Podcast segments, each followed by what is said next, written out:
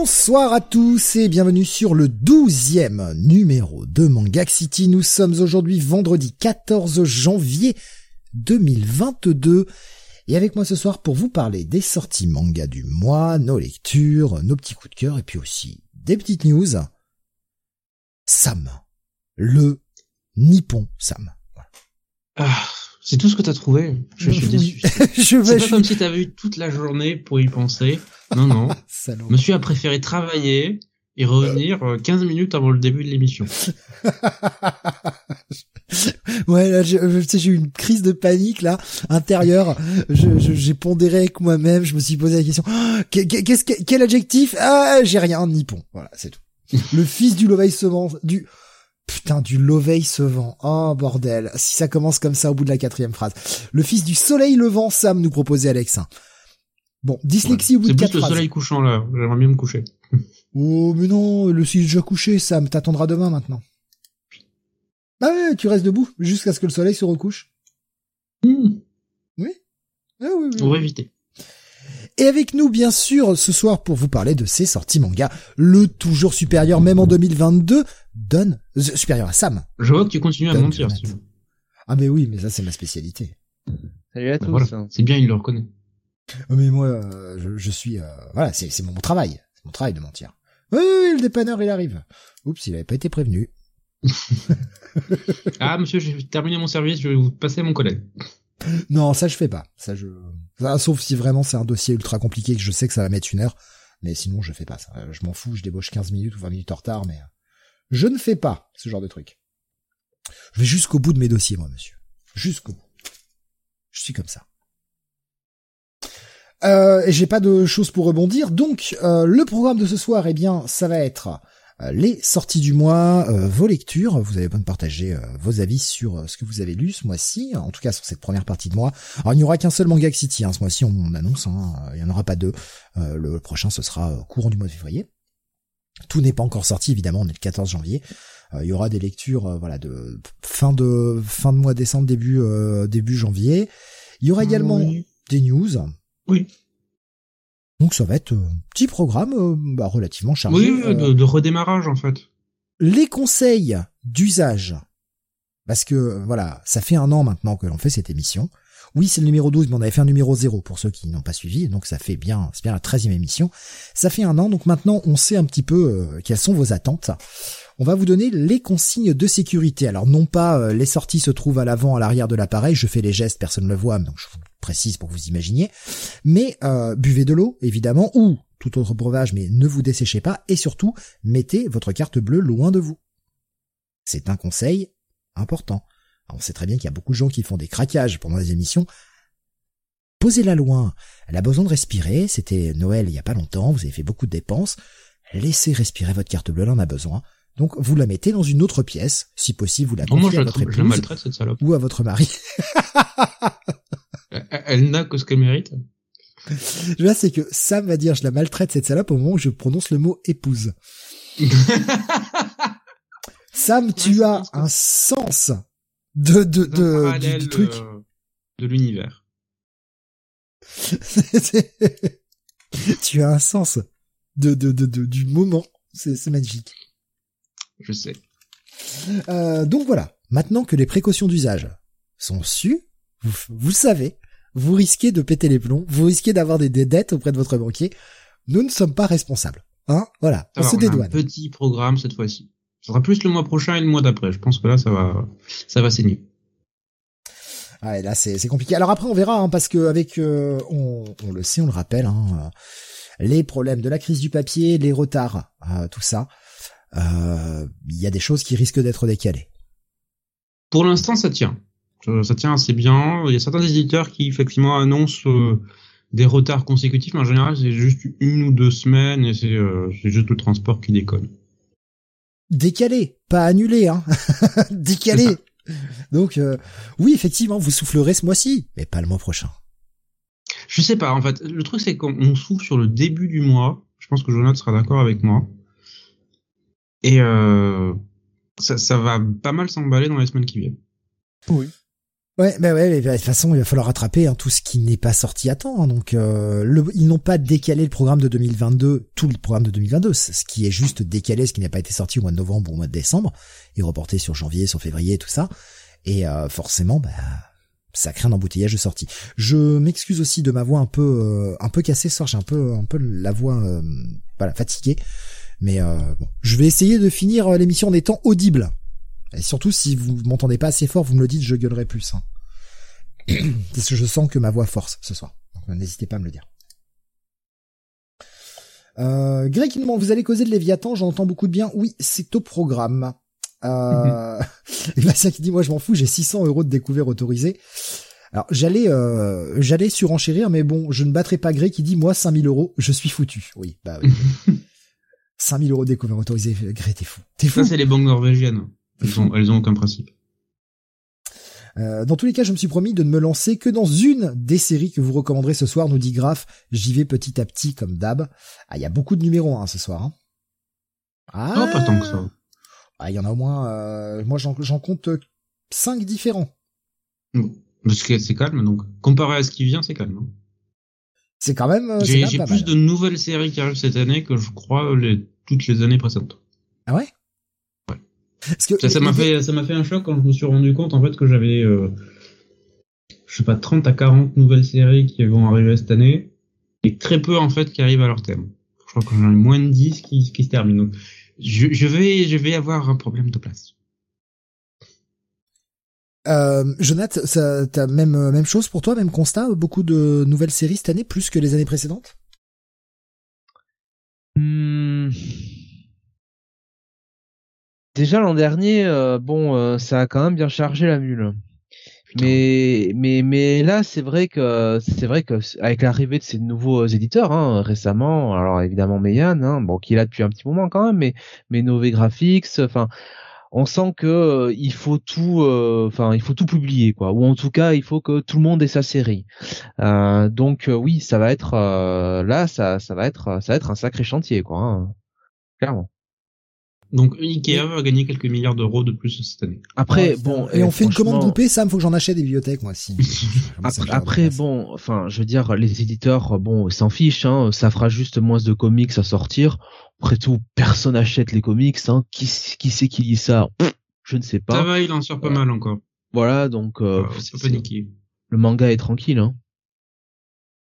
Mais en fait, c'est surtout que je, trouve que ce mois-ci, on en a plus. Euh, quand je compare les deux, deux, trois dernières émissions, on avait peut-être un ou deux nouveaux numéros 1, pas plus, et on avait surtout des, des suites de séries. Là, on a euh, plus, je trouve, de, de nouveaux numéros, enfin de nouvelles séries qui commencent que de suites.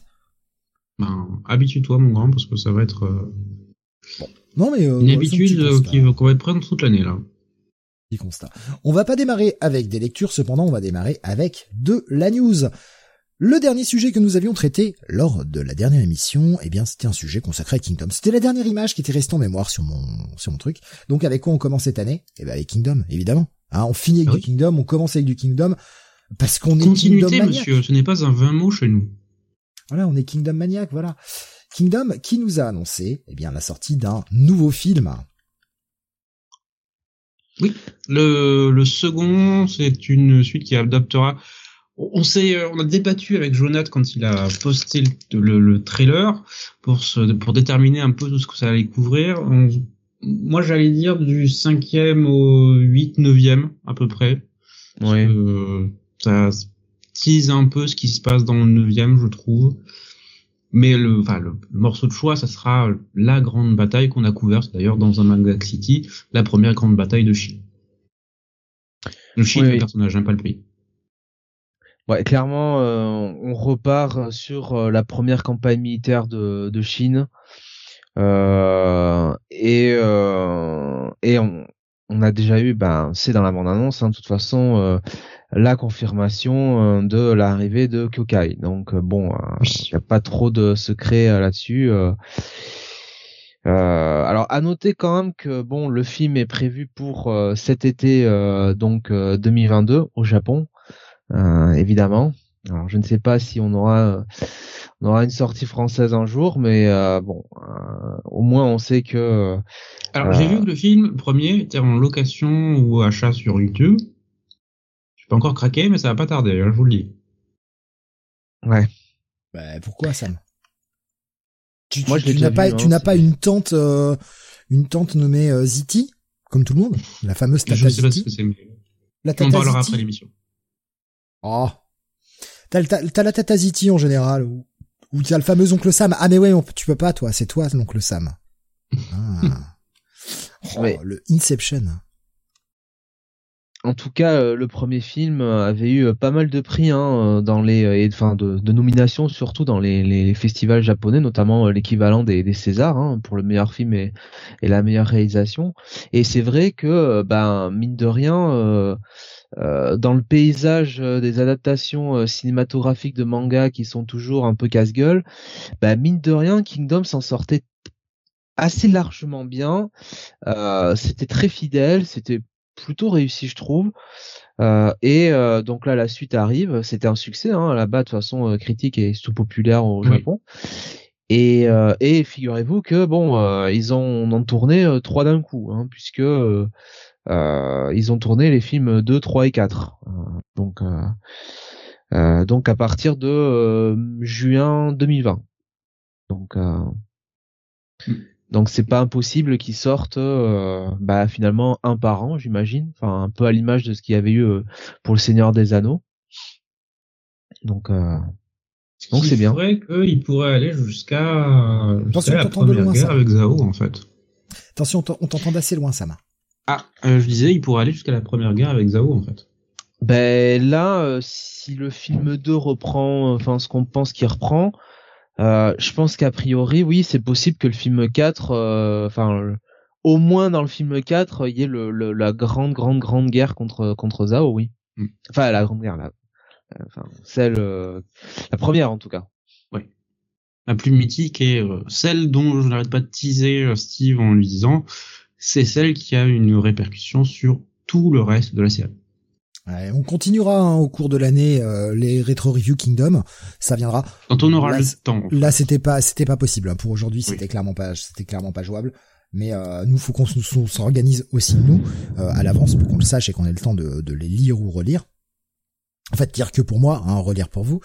Euh, et euh, et puis bon, on vous a, on vous avertira aussi avant pour que vous ayez également le temps de le relire si vous le souhaitiez.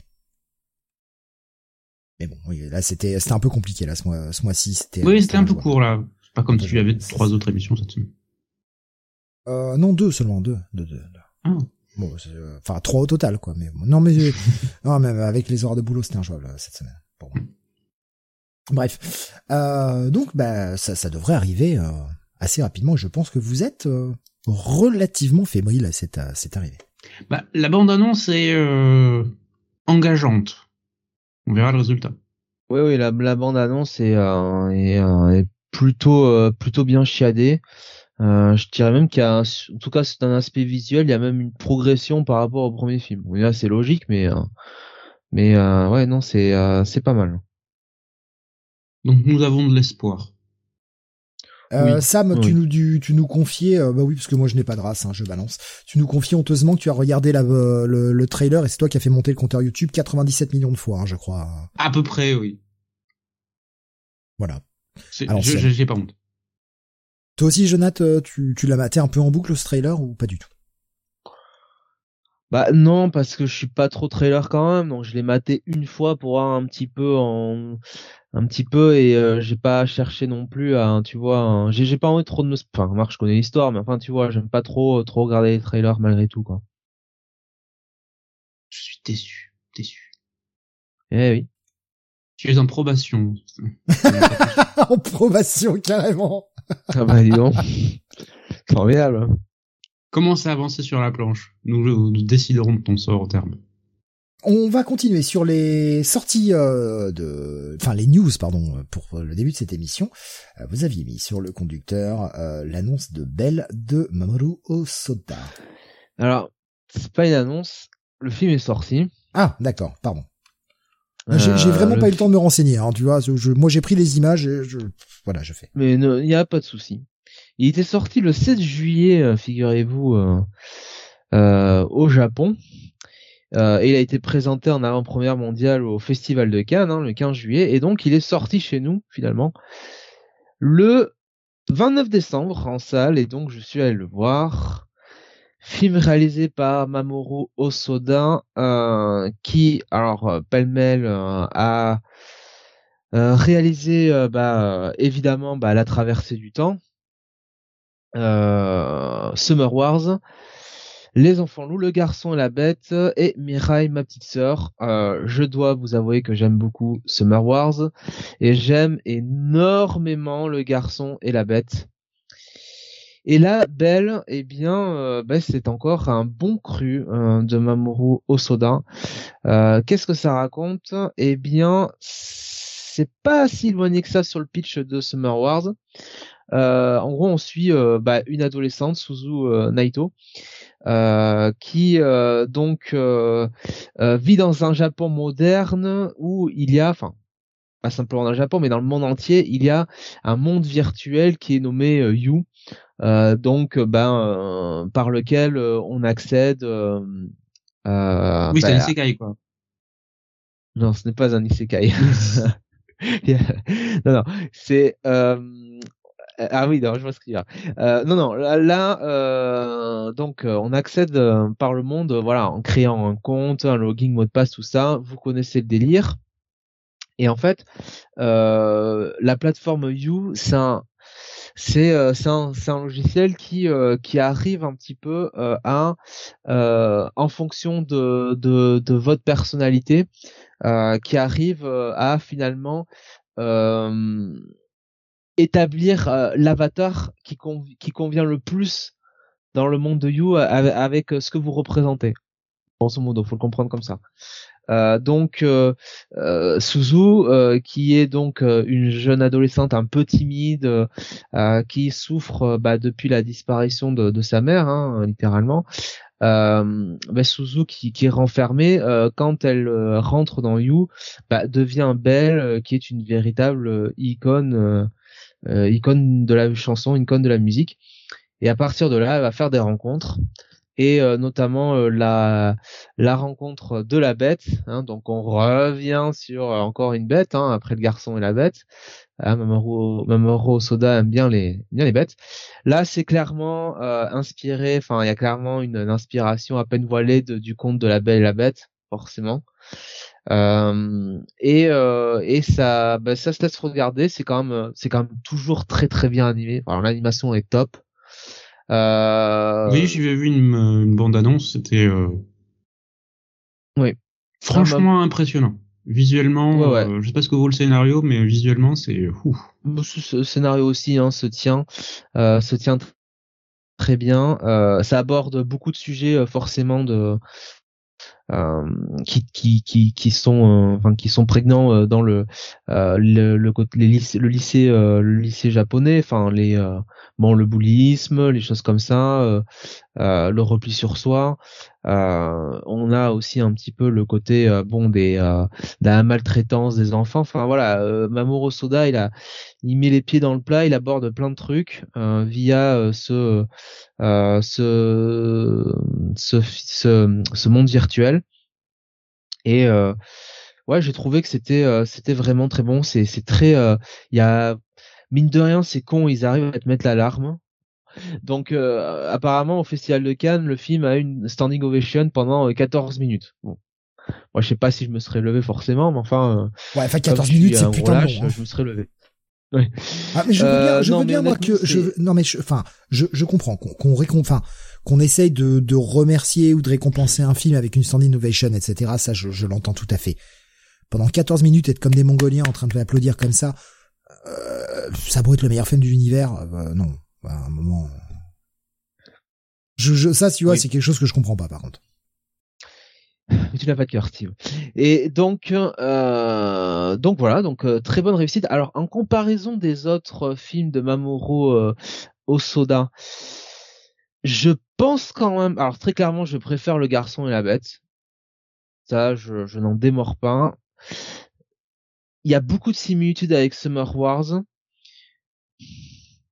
je pense que Summer Wars est plus euh, comment dire est plus enthousiasmant euh, Belle est plus euh, sur le plus émotionnel euh, donc mais bon ça reste quand même du très bon cru quoi hein. c'est c'est quand même bah, c'est le maître je dirais maintenant de l'animation japonaise sur sur grand écran hein, très clairement hein. donc Alors, donc voilà Au niveau des réactions, euh, j'ai vu euh, Alexandre disait Summer Wars, c'est une ressucée du film de Digimon. C'est déjà nous disait la comédie, le côté comédie musicale autour de La Belle et la Bête, ça m'attire pas du tout. Euh, alors sur nous disait j'ai versé ma michette sur le garçon et la bête. Euh, et Graf nous disait moi j'ai pas aimé du tout Summer Wars vraiment. Euh, les enfants loups et Mirai ma petite sœur j'ai trouvé ça pas mal par contre. Mm. T'avais vu les enfants loups? C'était vraiment pas mal. Euh, Alexandre nous disait par contre blague qui m'a fait beaucoup rire, donc je vous la partage si vous l'aviez raté. Euh, Mamoru au soda, euh, bof, je préfère Mamoru whisky coca. Je suis désolé, elle est bonne. Moi je, je moi je valide, je valide. Ouais, d'accord. Mais je savais de toute façon qu'on avait euh, des gens sur le chat qui étaient un petit peu ringardos, mais alors là, dis donc. euh, Ah ça va chercher loin. hein. là, On ça dépasse mes attentes, hein. Ah, machin. C'est ça le fait d'être Euh. aimé. Et après, ils se plaignent quand Bunny leur fait des blagues sur de la moutarde. Ah, bah, non. Pourtant, on donne ce que veut le public, hein. Oui, oui, tu donnes, tu donnes, tu donnes. Regarde comment on est récompensé, quoi. On donne de son corps, Sam. C'est ce qui est le meilleur. Oh, y a pas grand chose à donner. Alors, je lis, Sam, je lis un commentaire qui va te plaire. Un certain Grave 01, donc un ringard, qui dit, ça lui apprendra à aimer Savage Avengers. Mais c'est très bien coupé. Avengers. On est Oui, D'accord, voilà. C'est terrible. Non, je suis d'accord avec Graf. Ah non, ah non. Ah, Steve, ça y est, c'est converti à Savage Avengers, c'est bien. Ah mais non, non, moi je suis d'accord. hein, non, non, non, non, euh, faut pas, faut pas. C'est bien. être tu as enfin vu la lumière, Steve. Mais non, mais je te dis que non, Sam. Bordel. si, si, si, tu aimes, c'est comme ça. Euh, tiens, Greg qui pose une question. Est-ce que quelqu'un a vu le film Ray Donovan Ah bah, il est sorti Ça, C'est nouveau, ça. Non. Alors, attends. Bah, Voilà, question. Moi, je. J'ai pas l'impression. Il est sorti Voilà. aujourd'hui. Bah, si... Ah. Ah, ben, je m'engage à le regarder pendant l'émission. Je vous en fais la review à la fin. Putain, le mec. Oui, ou tu en parleras dans euh, sais. jeudi prochain, évidemment. Je parlais Euh, de Kate Winslet. On va continuer sur les euh, news avec euh, l'annonce d'un sort- euh, de sortie d'un coffret de euh, Araki. Oui, l'auteur de Jojo's Bizarre Adventure. Et en fait, j'ai l'impression que Delcourt Son Cap c'est enf- a enfin commencé à se réveiller euh, suite au l'emballement autour de Jojo en France. Et du coup, ils ressortent un peu les vieilles séries, les vieilles œuvres de Araki. Et du coup, ben, on aura droit à un coffret en fait. Euh, je crois que c'est au mois d'avril. Alors pas donné parce que le truc est à 50 euros, mais les livres seront plus grands. Euh, il y aura quatre volumes et en fait ce seront des œuvres qui datera du début des années 80, donc avant pour les pour l'essentiel qui dateront euh, d'avant Jojo. Le seul qui sera après ce sera Under Execution qui sera un recueil de quatre histoires qui ont été publiées entre 94 et 99. Donc, c'est bien si on peut aller explorer un peu sa bibliographie et voir ce qu'il a fait un peu avant et pendant Jojo. C'est- L'annonce, c'est c'est prévu pour quand? Par contre, j'ai suis- Avril. Avril, ouais. Bon, enfin, Alors, alors attention. Rajoutons-en un petit c'est peu Delcourt d'avril. Tonkam. On les connaît. On connaît leur leur pseudo perfect édition. On sait que c'est, Ouais, très généralement, on considère que c'est le pire éditeur du marché. Et, et pourtant, à l'époque, ils avaient des bons trucs hein, chez Tonkam. Quand ils ont commencé, oui, quand ils étaient Ouais. indépendants, mais depuis qu'ils ont rejoint Delcourt, c'est. euh, Mais de toute façon, tout le pôle manga euh, de Delcourt, pour moi, c'est. euh, Je veux dire que c'est une catastrophe, mais euh, ils ont ils ont de très très gros problèmes. Ouais, mais premier Tonkam, si ma mémoire est bonne, ça devait être les RG Veda. Ouais. Qui était dans une édition euh, assez dégueulasse parce que finalement, euh, au bout de quelques lectures, bah, les pages se décollaient un peu, quoi. Bah, c'était premier, c'était en fait Tonkam à la base, pour ceux qui ne le savaient pas, c'était une librairie qui s'est lancée, euh, voilà, qui était la première du genre à se lancer un peu dans, dans l'édition manga. Effectivement, leur premier truc, c'était, euh, c'était pas top en fait. Ils ont mis quelques années à euh, arriver au niveau. Mais à un moment, euh, je dirais milieu des années 90 jusqu'à la fin des années 90, c'était quand même une maison absolument majeure du marché. Alors, euh, je vais prendre une petite réaction là que j'ai vu passer euh, de, de, de, Rasmus hein, qui nous dit euh, sur le chat Discord, petit WhatsApp, j'ai dû faire le tour des boutiques aujourd'hui à cause des spéculateurs sur le tome de Jojo's Collector. Perso, j'ai le mien, mes deux amis ont pas pu choper le leur et mon libraire m'a dit de dire merci à Glenna et ses One Piece Collector qui fait que tous les spéculateurs, pardon, se jettent sur n'importe quel collector. Euh, si j'ai pas mon Tom Berserk 41 à cause de ce connard, ça, à cause de ces connards, ça va me saouler. Ouais. Euh, ouais, en même temps, est-ce que t'avais vraiment besoin d'avoir ce collector de Jojo Parce que, très sincèrement, il était pourri. Mais alors, pourri, ce truc. Parce que, voilà, Alexandre dit, c'était juste... Euh, en fait, ils, ont eu la bonne idée de, de Delcourt Cam d'en faire un collector, alors qu'en fait, c'était juste le top normal avec 8 intercalaires.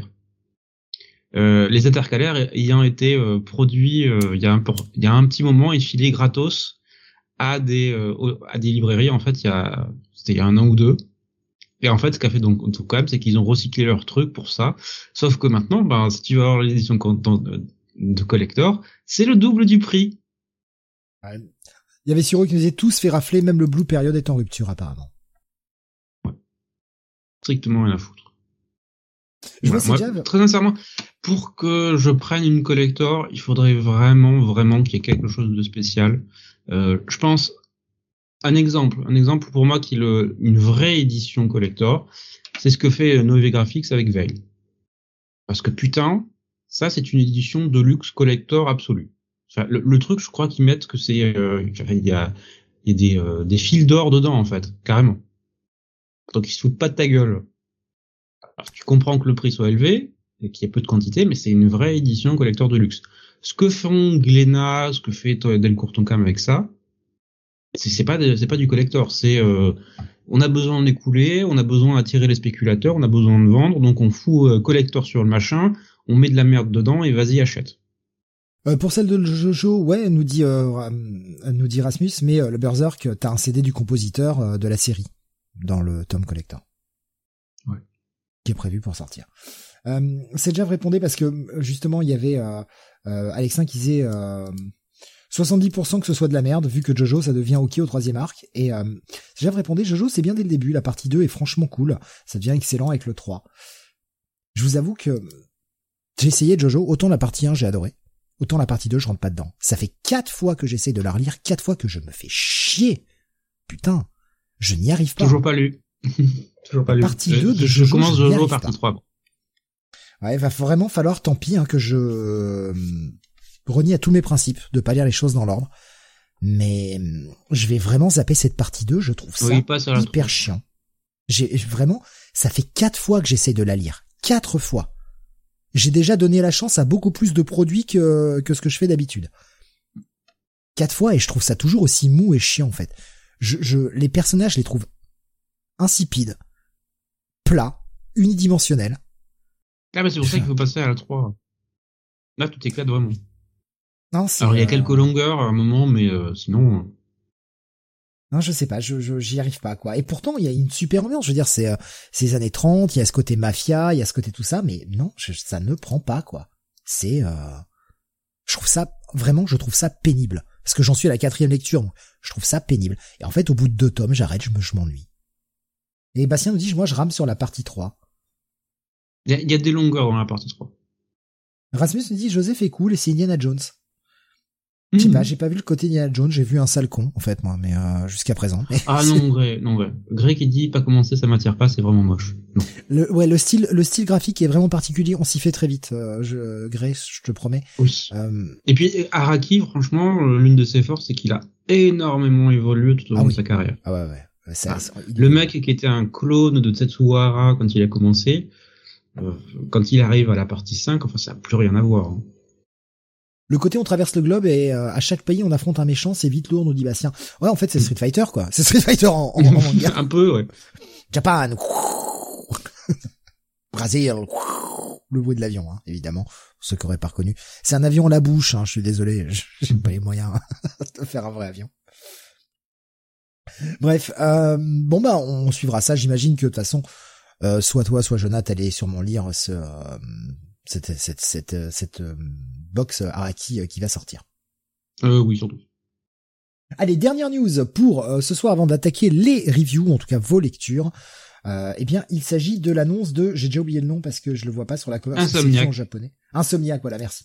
C'est écrit en japonais, je sais pas lire. Oui, le manga Insomniac, j'en avais parlé euh, à quelques reprises euh, dans des précédentes émissions, qui est publié chez Soleil, qui va avoir droit à son animé, et c'est une très bonne nouvelle. Alors, le nom du manga, par- comme je l'ai dit quand je l'avais euh, parlé, parlera beaucoup à Steve, évidemment. C'est frère d'âme pour lui. Euh, c'est une petite romance, franchement très sympathique, entre euh, un jeune homme et une jeune femme qui souffrent tous les deux d'insomnie et qui décident de passer leur nuit ensemble à un moment en tout bien tout honneur pour essayer de passer le temps tout simplement pour éviter de devenir dingue.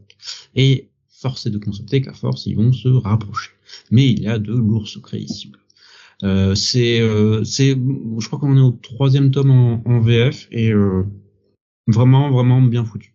J'avais bien aimé le, le précédent manga de l'autrice, euh, c'était le euh, la, la fille au temple au chat. Et là, elle continue sur la même veine, euh, en, en plus maîtrisé, je trouve. Euh, tu connais Jonathan? Ou pas du tout? Euh, non. D'accord. Enfin si, si, si je, je connais, euh, je, je, vois, euh, je connais, je connais l'histoire, mais euh, mais le manga, je, j'en, ai lu peut-être euh, le premier chapitre genre. Par contre, il y a un autre chapitre, dans, enfin un autre manga dans le même genre que que moi je, je connais un peu plus, mais c'était avec euh, alors un lycéen qui est insomniaque aussi, mais euh, qui a une espèce d'histoire, enfin amourette on va dire avec un vampire, une vampirette. Ah oui, on avait parlé. Non, on n'a pas parlé la dernière fois. Non, j'en ai vu, j'ai vu plusieurs euh, images là-dessus. Ouais, Oui, ça, euh, devrait sortir, vidéos. je crois, en France, donc. euh. Non, je crois que c'est pas encore sorti. Oui, c'est ce qu'il a dit, ça devrait sortir en France. Oui. Ça- bah, de toute façon, à partir du moment où tout sort, donc, euh, Oula, pas tout, pas tout. bientôt, bientôt, je. Il y a des numéros 1 qui ne sortent pas. Des numéros 1 où on sent qu'il y a un certain embargo, visiblement. Euh, eh bien, on va passer du coup au review euh, de ce soir, euh, vos lectures. On va commencer avec une de tes lectures, Jonathan. On va parler de Ayakashi Triangle. Oui. Et elle est là, la révolution du genre shonen. Il est là, le nouveau hit, incontournable. Dans 30 ans, nous serons là à inventer les mérites, hein, à faire des théories sur, oh là là, Ah ouais? est-ce que Matsuri va redevenir un mec ou pas? Non, je déconne. Euh, donc, euh, euh, Ayakishi Triangle, qu'est-ce que ça raconte? Eh bien, nous sommes dans le Japon de l'ère moderne, hein, donc nous sommes, on imagine, en 2022, et ça raconte l'histoire de Matsuri. Matsuri qui euh, qui est euh, un bah qui est en gros un ninja euh, qui chasse les les Ayakashi donc les les yokai hein, on peut le dire comme ça les fantômes les démons appelez ça peut-être plus les fantômes quand même.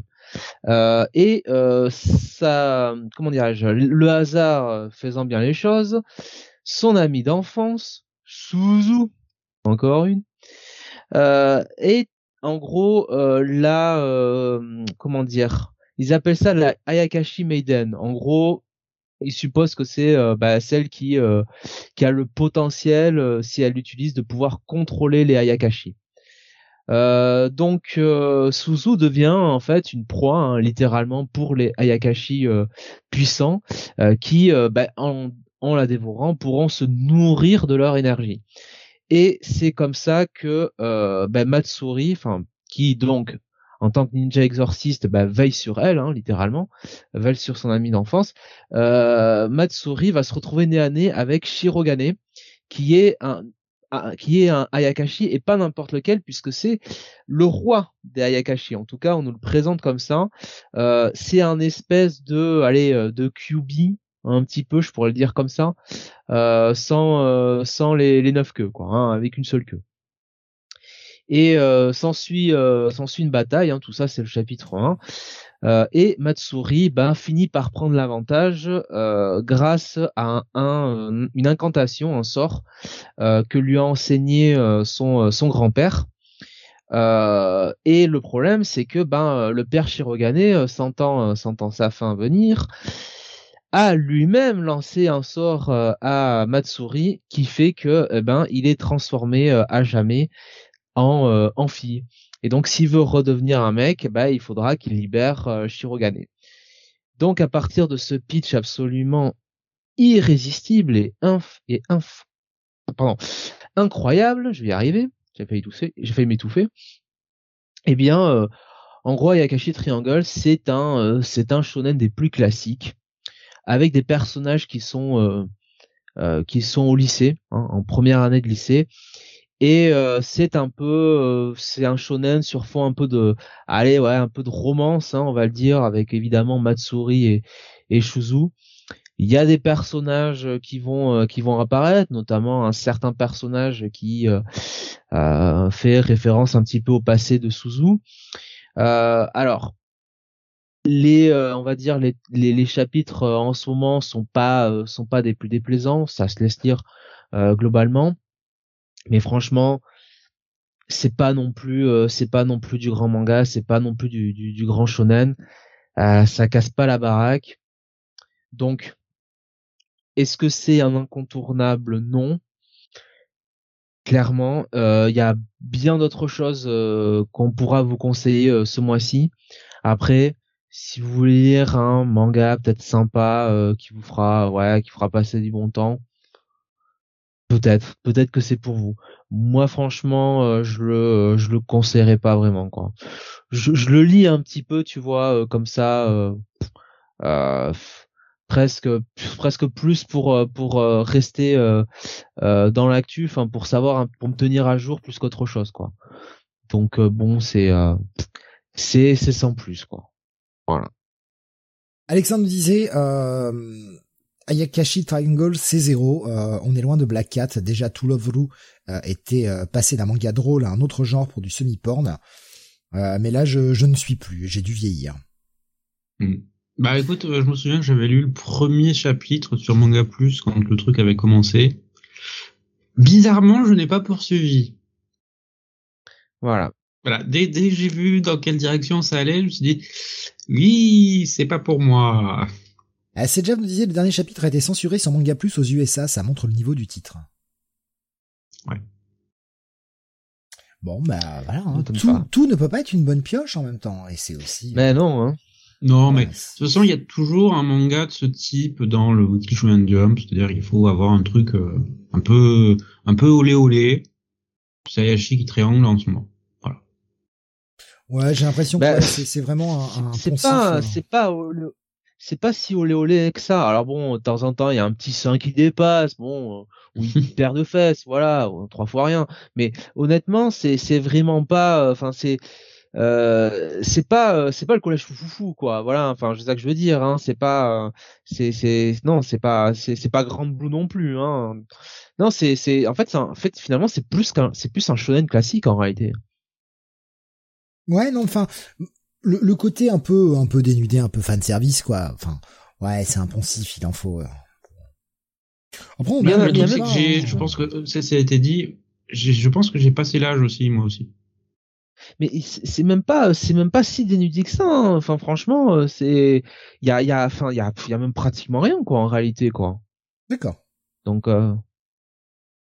non c'est juste plat comme une limande hein, c'est tout hein. c'est une comparaison bon bah voilà vous savez une euh, sole si vous préférez une sole alors la seule meunière euh, non moi je préfère éviter une sole classique me va beaucoup plus hein Graf nous disait c'est du hentai soft, un shonen tai. Euh, Alexandre nous disait c'est le etchi à papa, voilà. Et euh, Bastien nous disait justement j'ai été surpris par le côté olé olé de Hubelblatt que j'ai commencé il y a peu. Et euh, Alexandre qui dit ça se calme après sur le sexe. Euh, c'est déjà nous disait le cul pourquoi pas mais là c'est du fan service bêta hyper formaté. Moi je prends les réactions, hein. Euh, ne tirez pas sur le messager, je ne prends que les réactions.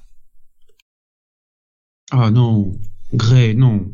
J'attends le cul dans Spy X Family. Non, non, pitié, non. Bah, il y a. Ça vous plaît pas de voir maman coucher avec son fils? Oh. Il y a un, il y a un certain petit frère qui attend ça en tout cas hein, dans, dans Spy X Family. Hein. Oui, oui, je vois de quoi tu parles, mais euh, c'est plus une soirée centrée sur l'humour sans vraiment de, de fan service interne. Euh, il y a X dans le titre, nous Sébastien. Titre mensonger. Ah oui, mais ça c'est la grande polémique. Est-ce qu'on prononce le X ou pas en fait? Oui, c'est comme Hunter, on est, on est retour à Hunter Hunter en fait. Je sais qu'il y a des gens. Ah, faut dire Hunter Hunter. Je vous emmerde. Je dis Hunter X Hunter. Si vous êtes pas content, bah venez me le dire en face. Bah, je t'emmerde, moi je dis Hunter Hunter. Ouais, voilà. Chacun dit comme il veut. Il y a un X à un moment. Euh.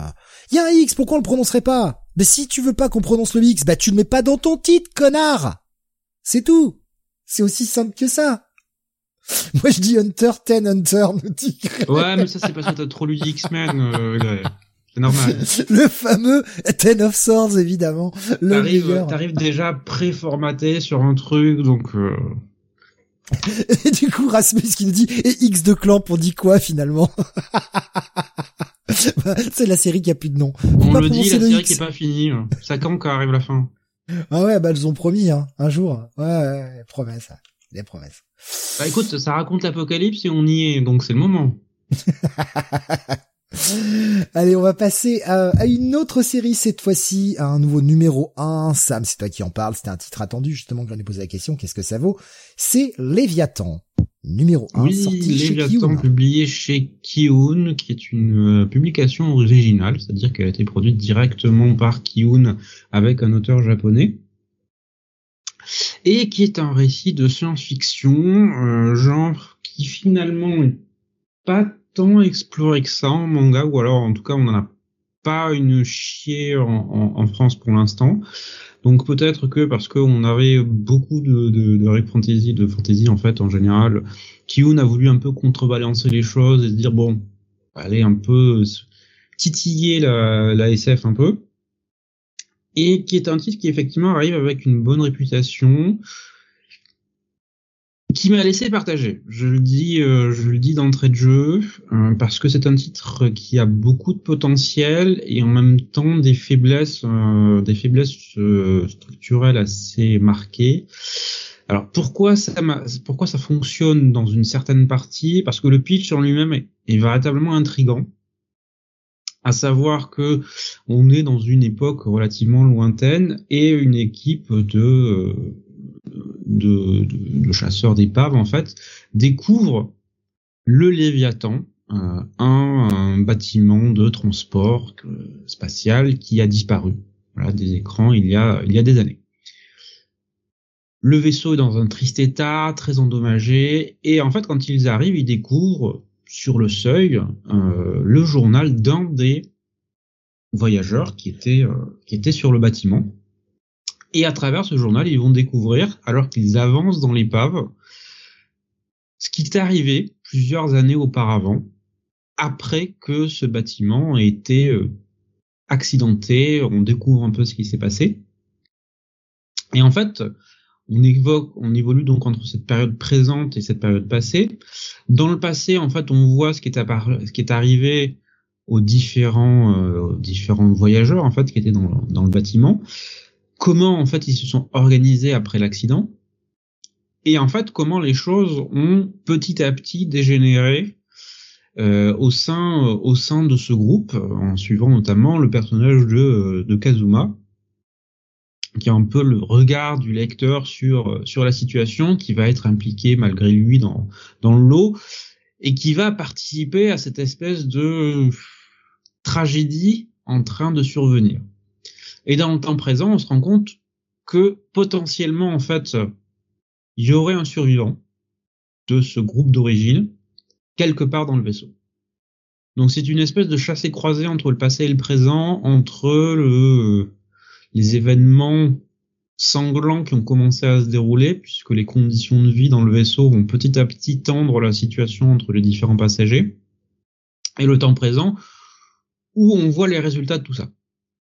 Alors, pourquoi j'ai des réserves? Parce que là, là je dis le, le, pitch en lui-même est vraiment intéressant.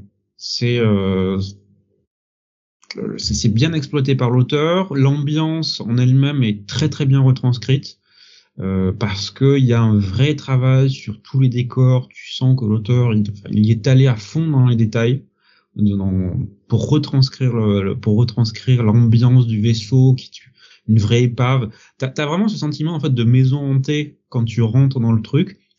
En même temps, tout en étant dans l'espace et le côté euh, épave abandonnée. Donc c'est euh, en termes d'ambiance, on est très vite dedans.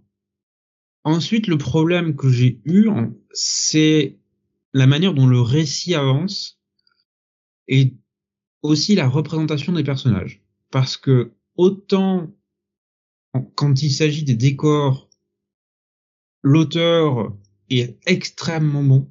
C'est très détaillé. Autant dans la représentation des personnages, tu sens que c'est encore un peu faible. C'est euh, c'est pas encore très bien maîtrisé. Ce qui est dommage, étant donné que beaucoup de choses doivent passer par les visages des personnages et leurs expressions. Et ça, tu sens que c'est pas encore complètement au point. Ensuite, comme je l'ai dit, dans le déroulement aussi du, euh, du récit, j'ai été assez surpris de voir que les choses euh, se déréglaient dans, quand on était dans le temps passé, en fait, se déréglaient extrêmement rapidement. Mais alors, euh, à une vitesse qui était assez folle.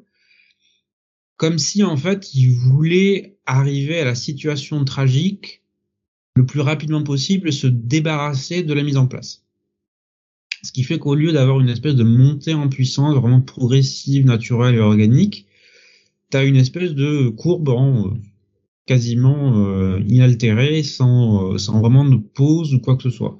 Donc j'aurais préféré, alors c'est peut-être mon goût personnel aussi qui, euh, qui joue, j'aurais préféré personnellement une, quelque chose de plus graduel, où tu as une montée en pression pour arriver finalement à ce point de rupture. Là, es, au terme du premier volume, tu es déjà au point de rupture en fait.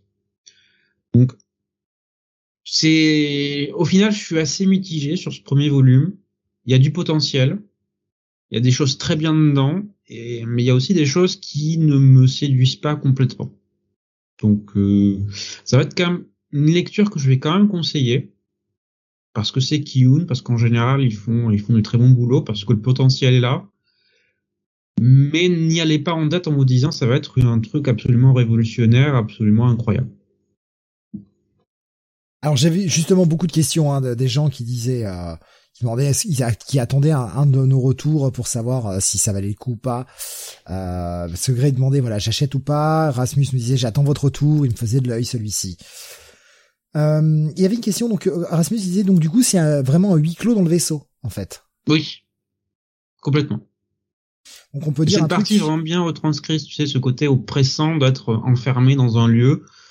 Mais euh, en fait, je pense que le truc, c'est que je suis euh, trop marqué, sans doute, par le début de Dragonhead. Notamment les deux premiers volumes, parce qu'en fait, c'est un peu la même situation. C'est-à-dire un groupe de personnes enfermées dans un lieu clos et euh, tâchant de survivre alors que certains commencent à perdre la boule.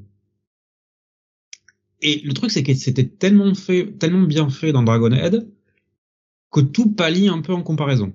Et je pense que ça joue aussi dans ma lecture de, de ce premier tome de Léviathan. Je ouais, effectivement Dragonhead hein, de ce côté-là, c'est quand même quasiment la perfection. Ah oui, j'ai rien lu depuis euh, qui m'ait euh, autant autant accroché de, de cette manière, autant surpris. J'en parlais un peu parce que euh, Bruce Lee ils en, ils en, ont fait un article là il y a pas longtemps. Et en fait, on en a échangé un peu ensemble et le truc, c'est que ça m'a rappelé l'époque où je l'avais découvert dans, dans Manga Player. Parce que c'était dans les tout derniers numéros de Manga Player, avant qu'ils arrêtent le magazine. Et euh, d'habitude, tu passais de, de séries assez, euh, assez mainstream en fait. pas de trucs euh, véritablement euh, en marge ou un peu, un peu différents. Et je me souviens de la sensation de lecture de ce premier chapitre, mais la claque que ça va été. C'était. Ah, euh... ah, non, mais moi je, enfin, Dragonette, c'est une série que j'adore, quoi. Vraiment, mm. c'est vraiment une superbe série. Hein. L'ambiance, la folie. Dommage que la série change vraiment à partir du 4-5. Je, je trouve et je, je m'y retrouve moins. Ah. Même si c'était très compliqué de d'arriver à rester grosso modo d'arriver à rester dans le tunnel. Voilà, je vais essayer de pas trop trop de pas trop trop spoiler. C'est très compliqué d'arriver à faire une série aussi longue et de rester uniquement dans le tunnel mais à partir du moment où il y a où on est dehors et surtout qu'il commence à y avoir des gens je me retrouve beaucoup moins dans la série, ça devient un survival basique, je trouve. Ça devient autre chose en fait, ça devient une autre série, même si la thématique générale en fait reste la même. Oui, ah oui, je suis d'accord. En fait, l'exploration de la peur. Je, suis d'accord ouais, de ce côté-là. Mais c'est vrai que moi, l'ambiance de la série me plaît moins à partir du moment où ils sont à l'extérieur. On n'a mhm. qu'une envie, c'est voir l'extérieur, mais c'est la façon dont c'est géré qui fait que je m'y retrouve beaucoup moins dans la dans la série. Euh, je faudra un jour que j'arrive à la terminer. Je, je, je patine vers Ah bon, tu l'as vers le, vers le tome. Non, je patine toujours vers le tome 6 en fait. Je commence à me faire chier. Ah, Ouais. L'ambiance change tellement, euh, le côté, bah, je- en fait généralement ce qui me, ce qui, qui met fin euh, à, à ma relecture, j'ai réessayé de la relire il y a quelques mois. J'ai un peu perdu la notion du temps ces derniers mois. mais Je sais plus si c'est quelques mois ou un an, tu vois. Enfin, en gros, grosso modo, durant l'année dernière, un moment par là, peut-être peut-être au moment où j'étais en confinement, je sais même plus. Ah, juste à vous, les deux dernières années sont passées tellement bizarrement que je, je sais plus trop, mais j'ai recalé à peu près au même endroit, au moment où ils sont. euh, alors je vais essayer de pas trop trop spoiler, mais au moment où ils sont dans une ville et qu'il y a des mecs qui essayent euh, de violer la fille, etc. En fait, ça m'emmerde. C'est d'un, c'est le survival commun, et c'est tout ce que je n'avais pas envie de voir dans cette série qui le gérait très très bien jusqu'au départ. Enfin jusque là. Mais Bah, j'ai l'impression que ça fait longtemps que j'ai pas relu la série, mais par la suite, il arrive à revenir sur sa thématique de base. Donc, euh, Graf nous disait justement, j'ai acheté le tome 1 sur vos conseils, mais je, voilà, c'est c'est pas c'est pas vraiment pour moi. Alors je reprends son Mm. message exactement. Euh, voilà, c'est pas ma cas malheureusement. Et il nous disait juste après, euh, j'avais trouvé que l'intrigue était un peu trop minimaliste pour moi justement. bah, ça se déploie par la suite. Mais Alors que moi justement c'était tout l'intérêt de ce côté. premier volume, c'est pas la peine parce que pour moi, c'est le- les deux premiers sont les meilleurs de, de la série. Moi c'était justement tout cet intérêt. Enfin l'intérêt était véritablement ce minimalisme dans la série. Euh, ce Mm. côté il y a vraiment euh, trois décors, hein, grosso modo. On est dans le tunnel, il y a le train, et bah à part euh, balader dans les wagons, il y a pas grand chose à faire. Et l'attente et la folie qui les gagne peu à peu les uns les autres. Et c'était ça qui me plaisait en fait dans le dans la série. Mm. Mais bon, tant pis. hein.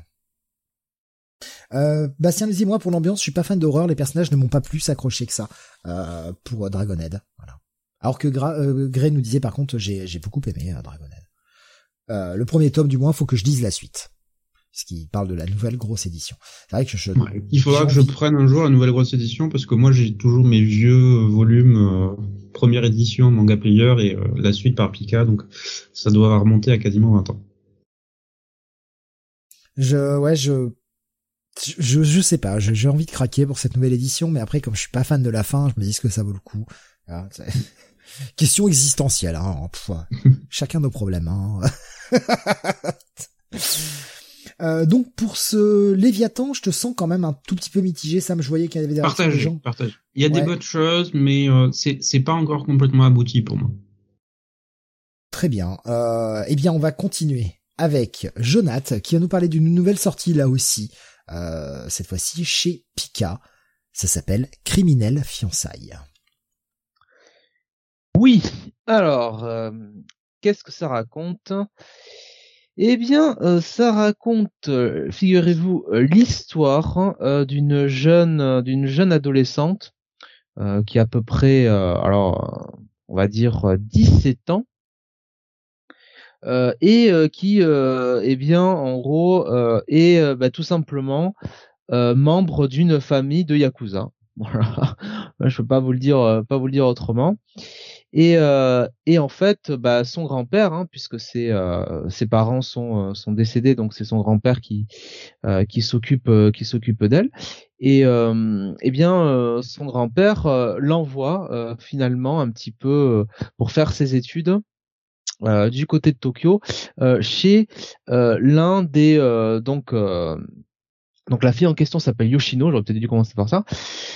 Donc elle est elle est la petite fille du boss du clan Sommeil et bien elle est envoyée chez Tokyo donc chez le, le, le un clan alors ami ennemi enfin c'est un peu voilà c'est euh, c'est des clans qui se respectent maintenant, mais on a compris que, euh, en gros, euh, fut une époque, c'était la guerre entre eux. Bon, Euh, et les deux, les deux boss se connaissent.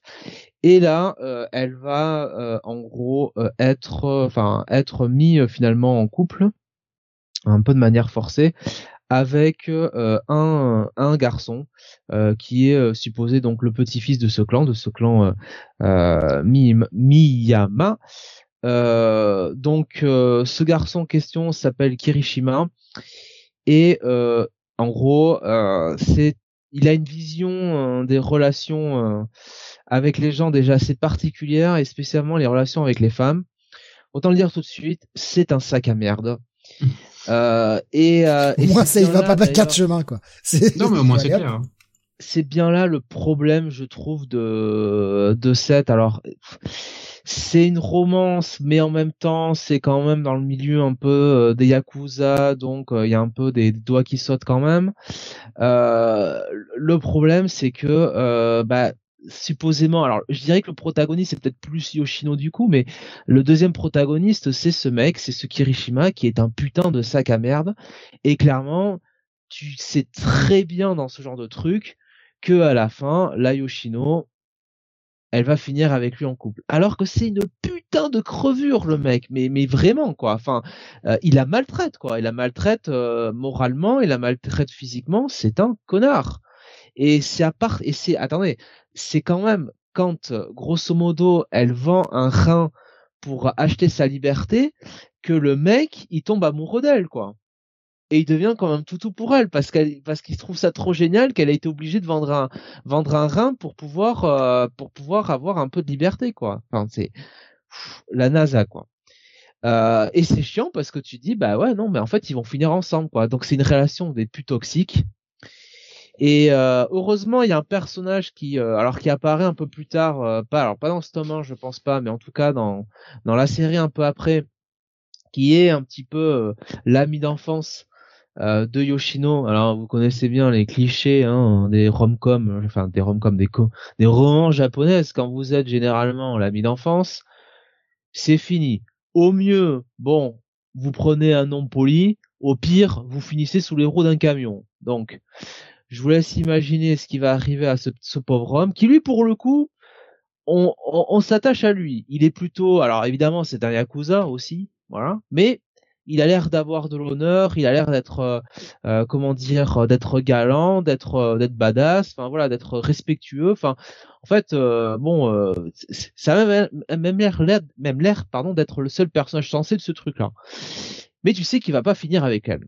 Donc, au final, on voit une espèce de bah, de romance qui est pas vraiment intéressant entre deux personnes, enfin surtout, euh, enfin une fille qui dit que euh, elle sortira jamais avec le mec, euh, l'autre qui lui court après à moitié en rigolant, l'autre moitié en l'en torturant. Enfin, c'est très malsain. Et, et franchement, au début, bon, ça me faisait marrer un petit peu au début, mais plus plus ça avance et plus je et plus je vois surtout le truc qui le, le truc, enfin clairement, euh, bah, les deux vont finir ensemble. Hein, il y a Kirishima et, et donc euh, Yoshino. Et plus je me dis en fait c'est useless quoi. En fait ça pas ça pas grand intérêt. Heureusement les dessins de alors c'est Asuka euh, Konishi hein, qui qui fait ça. Euh, heureusement ces ces dessins euh, pour le coup elle a mine de rien euh, un, un bon coup de un bon coup de crayon. Euh, ça y a ça y a pas à dire. Elle sait y faire. Euh, après bon, je vois sur sa biographie la psychologie des personnages et l'intrigue sont au cœur même de son processus créatif apportant ainsi une profondeur au récit. Alors là, putain, je dois vous dire, je, La me- réaction est parlante. Ouais, ouais, je, je, je m'essuie un petit peu le front là en voyant ça quand même.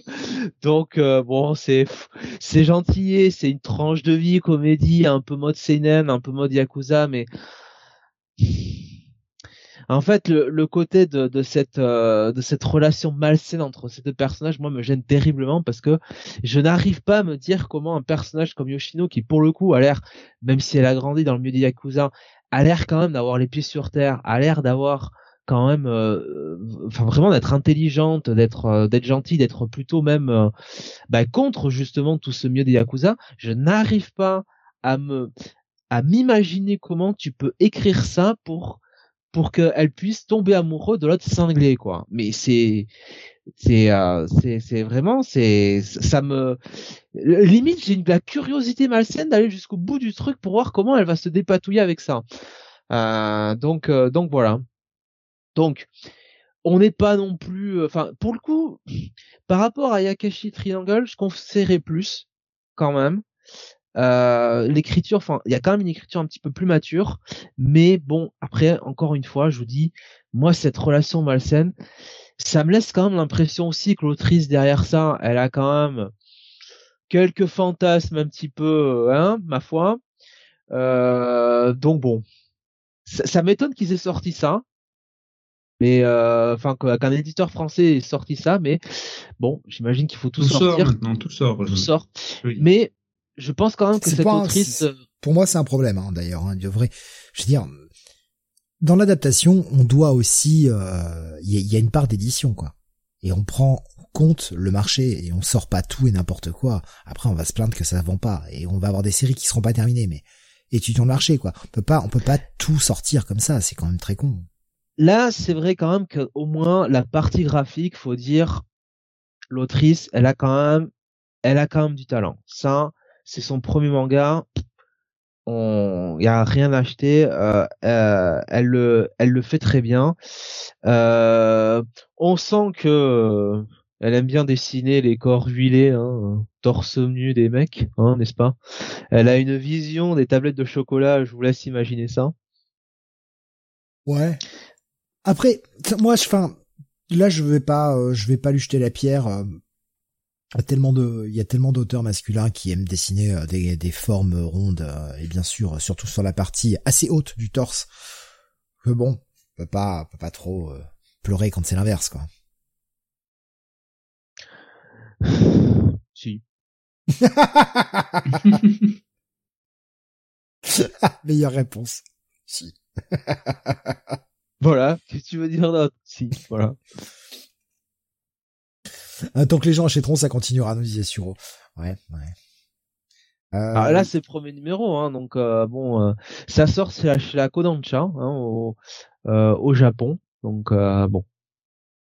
Alexandre disait, je l'ai lu il y a longtemps, le début de ce manga, ambiance un peu lourde, héros horrible, la fille est plus intelligente qu'elle paraît. Ah oui, la fille est bien, la fille est bien écrite, elle est intelligente, mais moi, mon problème, c'est, c'est clairement, elle va finir avec l'autre fou, quoi, l'autre, l'autre quoi. Et il est mais imbuvable, il est détestable. Il n'y a pas un truc qu'on peut aimer chez ce mec-là, quoi. Enfin, je sais pas. C'est, c'est pas possible, quoi et il est censé être le protagoniste. Alors, si encore, si tu veux, c'était assumé que c'était vraiment une crevure, tu vois, que c'était vraiment un connard et que voilà, il avait une espèce d'emprise, euh, tu vois, sur la fille totalement, euh, totalement, euh, totalement toxique et clairement, ce mec-là, le but au contraire, c'est un peu de s'en débarrasser. C'est comment elle va faire entre ces deux familles-là qui osent pas s'attaquer, comment elle va faire pour tu vois, se dépatouiller de ça, quoi, de se sortir de ce, de ce guépier. Mais là, non. Là, clairement, euh, en fait, l'intrigue, c'est de te dire que le connard, il va être adouci finalement par la fille, quoi. Et euh, ça va finir et ils vont, ils vont, ils vont, ils vont s'embrasser et compagnie, quoi. Enfin, c'est, c'est bon. Voilà. Ouais. Euh, J'ai l'impression, euh, Sam, que tu as envie de courir pour aller acheter ce, ce truc. Oui, bah, à partir du moment où j'ai vu le pitch, je me dis non. non. Tu, tu, tu, gardes ton truc, non. Alexandre disait Picard racle le fond de tiroir avec ce manga. Bah, c'est pas parce que c'est un manoir? Bah, je ne sais pas. Euh... Non, c'est un seinen, hein, c'est un, un manga euh, qui sort chez la Kodansha, hein, euh, au Japon. Non. Bon? Donc fortement recommandé par Jonathan, donc. bah, plus que Ayakishi euh, Triangle, mais euh, moins que ce qui va arriver derrière, ça c'est sûr. Ouais. Le titre d'après, c'est là aussi une nouveauté. Alors Alexandre, tu n'as pas fait exprès, hein, parce que Alexandre nous disait, euh, si on enchaîne sur Oshinoko, on restera sur le même cringe. Eh bien, pas de chance, c'est ce qui était prévu. Oshinoko. Ah ah. J'avais vraiment prévu ça avant de voir ton message, hein, avant que, avant qu'on m'accuse. non, c'était vraiment ce qui était prévu. Vous pouvez en témoigner, messieurs. Oui, sachant que Jonathan et moi, nous avons lu tous les deux le premier volume. Alors toi, tu es allé jusqu'au volume 2. Euh, moi, j'ai pas eu le temps. Euh, le volume 2 est dans ma bibliothèque, donc il m'attend. Je le lirai sans doute ce week-end. Oshinoko, je l'avais classé dans mon euh, classement pour les séries les plus attendues de l'année 2022. Donc ça commence relativement fort. Euh, j'en avais entendu parler depuis un certain temps. J'en attendais beaucoup. Et qu'ai-je pensé au final? Euh, bah, Que c'est une série sur laquelle je ne sais pas sur quel pied danser en fait sur ce premier volume, parce que c'est une série euh, où on évolue entre what the fuck complet, euh, humour inattendu et moments ultra sombres. Donc c'est c'est assez difficile de savoir exactement quelle trajectoire va prendre le bouquin. Parce que en termes de pitch, comment dire, euh, comment présenter la série sachant que le premier le premier chapitre en lui-même est complètement taré? Euh, on suit en fait une, une jeune idole qui monte dans le monde du spectacle et en fait euh, elle n'a que 16 ans mais elle tombe enceinte donc elle va voir un obstétricien qui va devenir son médecin régulier. Son médecin est un grand fan d'elle, euh, fan absolu. Sauf qu'en fait, le médecin va se faire tuer. Attention, c'est le premier chapitre, donc je suis désolé, je suis obligé de vous le spoiler. Ah oui, oui. Et il va se réincarner dans le corps de un des jumeaux que l'idole est en train de porter. Ce n'est que le premier chapitre. J'ai envie de crever. Voilà. Alexandre nous dit quel gynécologue n'a pas voulu se réincarner dans l'enfant d'une idole de 16 ans et vouloir se faire sa mère? Donc, je vais aller me mettre une bouteille de bière dans le cul, je pense que ce sera plus agréable. Je suis désolé. C'est c'est assez étrange, c'est assez étrange. Euh, on les, en fait, et on suit apparemment le les jumeaux qui sont alors évidemment, lui a conservé tous les souvenirs de son ancienne vie, ce qui fait qu'il est relativement éloquent, ce qui est toujours bizarre de voir un bébé de 6 mois parler comme un adulte de 30 ans. Mais sa sœur aussi, en fait. C'est-à-dire qu'elle est aussi réincarnée de quelqu'un d'autre qui était aussi une fan de l'idole en question. Donc, très vite, on comprend qu'ils sont destinés à intégrer eux-mêmes le monde du spectacle plus tard dans leur vie. Et c'est là qu'en fait les moments relativement sombres arrivent parce que tu commences à avoir une petite vision du monde du spectacle japonais, comment ça fonctionne dans les coulisses, que c'est un gros ramassis de tarés et de d'enflures. Bon ça je pense pas que ce soit très différent en Europe ou en France, mais au moins c'est relativement honnête de ce côté-là. Et il y a une espèce de, tu vois, t'as déjà le gros twist du premier chapitre, et puis t'en as un autre en fait qui arrive en cours de lecture du premier volume que je ne peux pas révéler parce que c'est, euh, on dire, la base véritable de la série. Et en fait, à la fin du premier volume, tu commences véritablement uniquement la vraie histoire que les auteurs veulent raconter. Donc en fait, le premier volume, c'est une espèce de gros prologue, complètement taré, qui te met la situation en place. Donc, je suis désolé Steve, ça t'a dégoûté, mais moi j'ai bien aimé en fait. Non, mais je, suis désolé. Enfin, là, là, euh, j'accepte beaucoup de choses. Je peux tolérer beaucoup de choses, mais ça, par contre, faudra me payer très cher pour que j'aille lire un truc comme ça. C'est pas mon goût, c'est pas mon genre. Euh, tu parlais, c'était bizarre d'avoir euh, des, bébés de 6 mois qui avaient le, le dialogue d'un enfant de 30 ans. C'est à quoi ça m'a fait penser? Ça m'a fait penser à Allô maman ici bébé. Alors peut-être mhm. que pour certains ce film est cringe aujourd'hui et c'est probable qu'aujourd'hui soit très cringe. Quand j'étais gamin, ça me faisait rire. Euh, mais là, ça ne me dérange pas le concept. Pourquoi? Parce que c'est la voix dans la tête d'un bébé.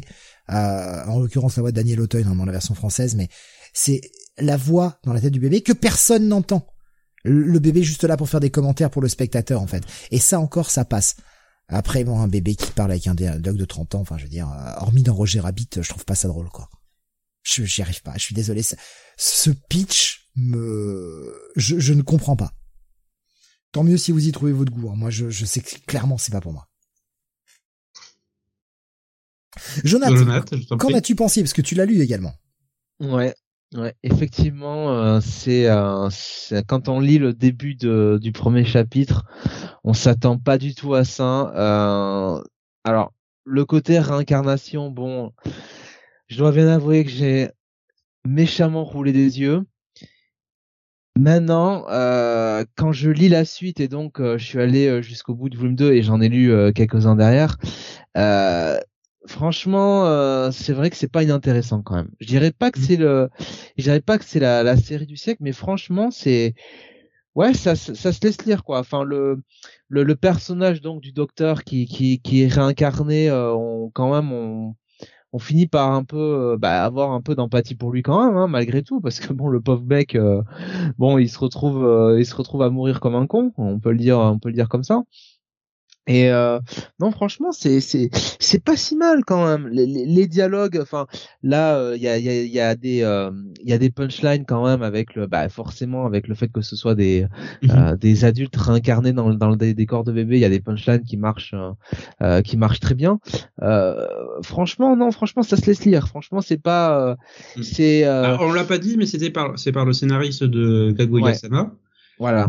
Et effectivement, le, enfin, le mec est un vrai scénariste en fait.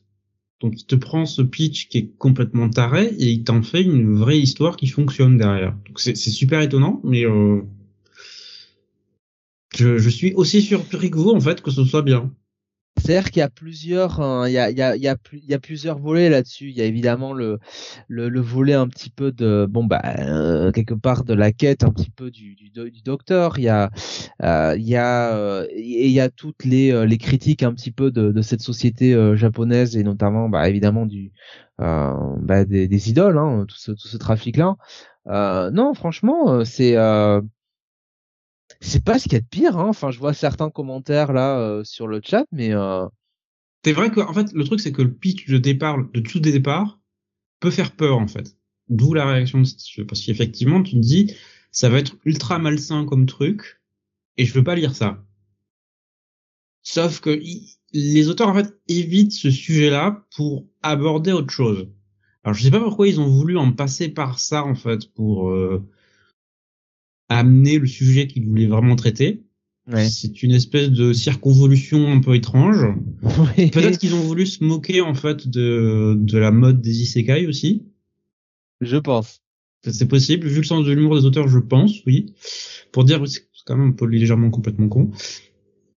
Bah, et c'est, c'est, de toute façon, quand le, le, le docteur euh, se rend compte de qui est réincarné, enfin, il se rend compte pas, mais qui se rend compte bien qu'il y a quelqu'un qui est réincarné dans le corps de sa sœur Ouais. jumelle. bah, et, en sous-texte, il y a quand même euh, lui-même, enfin, il se fout un peu de la gueule des isekai, quoi. Enfin, Oui. vois, enfin, que- Donc, pour moi, a- oui, bonne lecture. Je suis curieux d'aller voir la suite. Alexandre nous dit euh, non mais c'est ultra malsain, il manipule des ados, les fait souffrir pour arriver à ses fins. bah, c'est bien. C'est, c'est, c'est, c'est réaliste, non? Puis c'est ça On que a- ça mérite, les ados. Bien sûr. On n'aime pas avoir, franchement, euh, on en a pas marre un petit peu de l'imagination dans les mangas. euh, Enfin, on veut pas un peu de réalisme un petit peu. Euh, je préfère les lire du Jeff Lemire. quoi.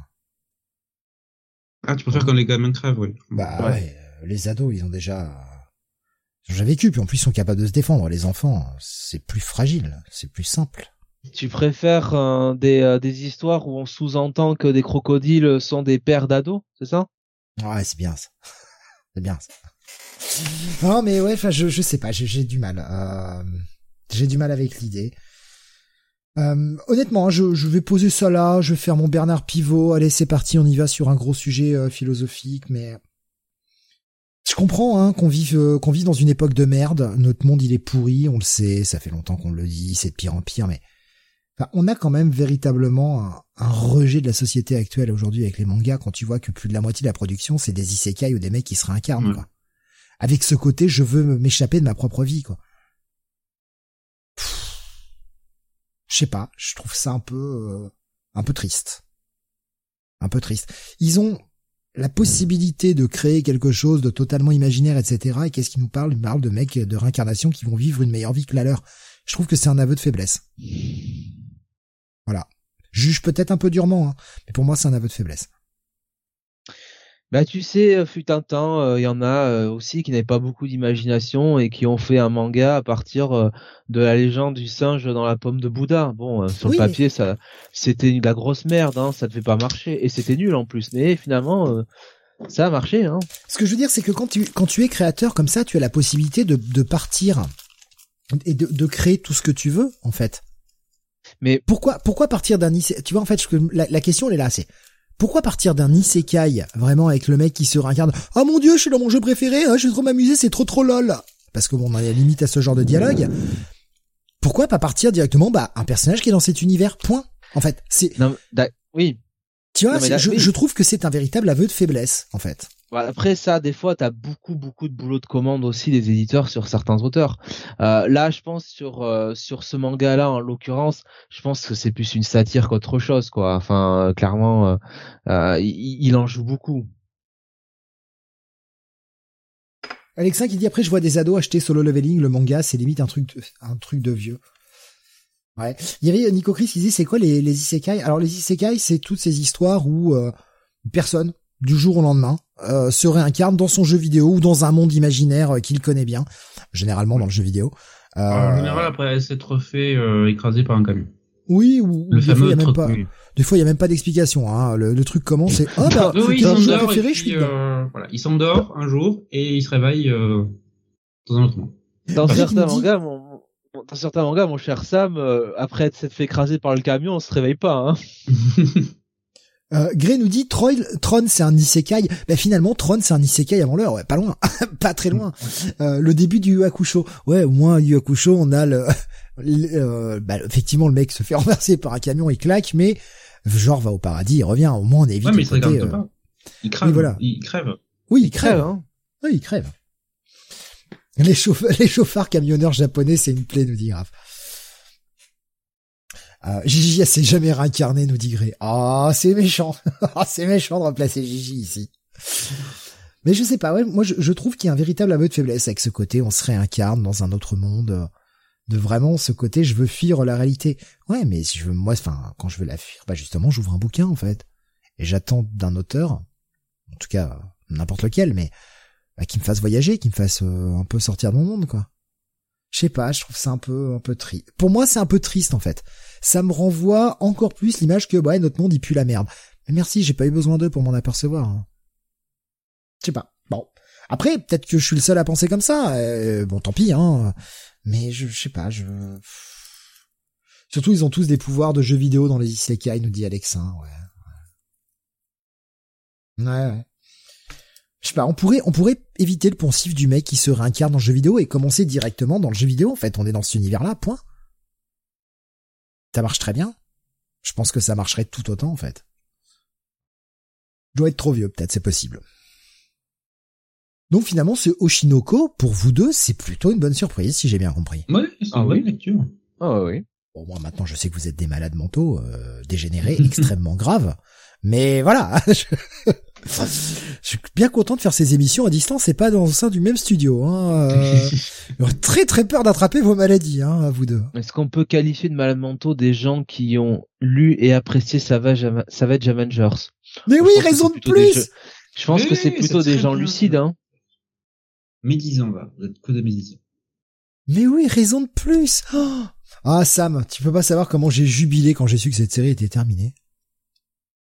J'ai pleuré, Sam. Mhm. Nous sommes deux contre toi, Steve.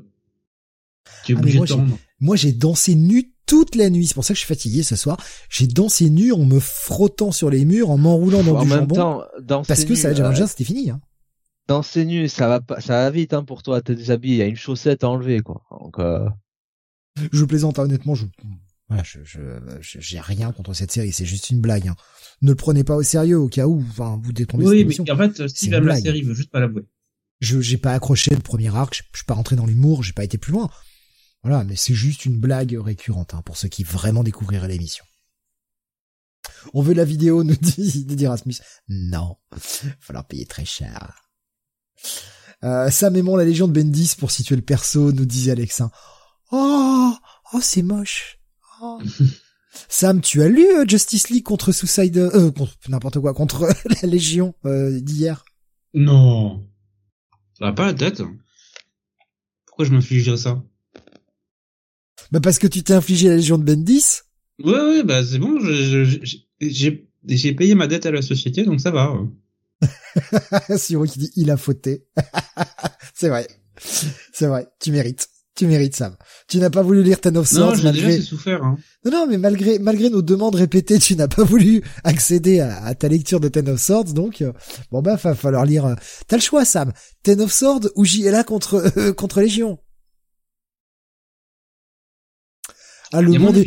J'avais dit que c'était un monde de merde. versus Légion. J'avais dit que c'était un monde de merde, Sam. Donc tu es dans un monde où maintenant il faut que tu choisisses soit tu vas lire Ten of Swords, soit tu vas lire JLA contre la Légion. Et tu vas jusqu'au Euh, bout des deux Je vais lire des bons trucs ce week-end.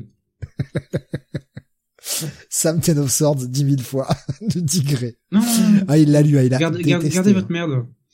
Il a détesté. Allez, euh, arrêtons de parler de comics, revenons sur les mangas. Oui, allez. Mais c'était tellement rigolo en même temps. On va continuer avec toi. euh, alors, je, je le rappelle, euh, lecture bizarre, mais euh, qui vous a pas laissé euh, Oui, indifférent. recommander, franchement. C'est Et voilà. c'est du bon taré, que en vous fait. recommandiez. Voilà. Je précise.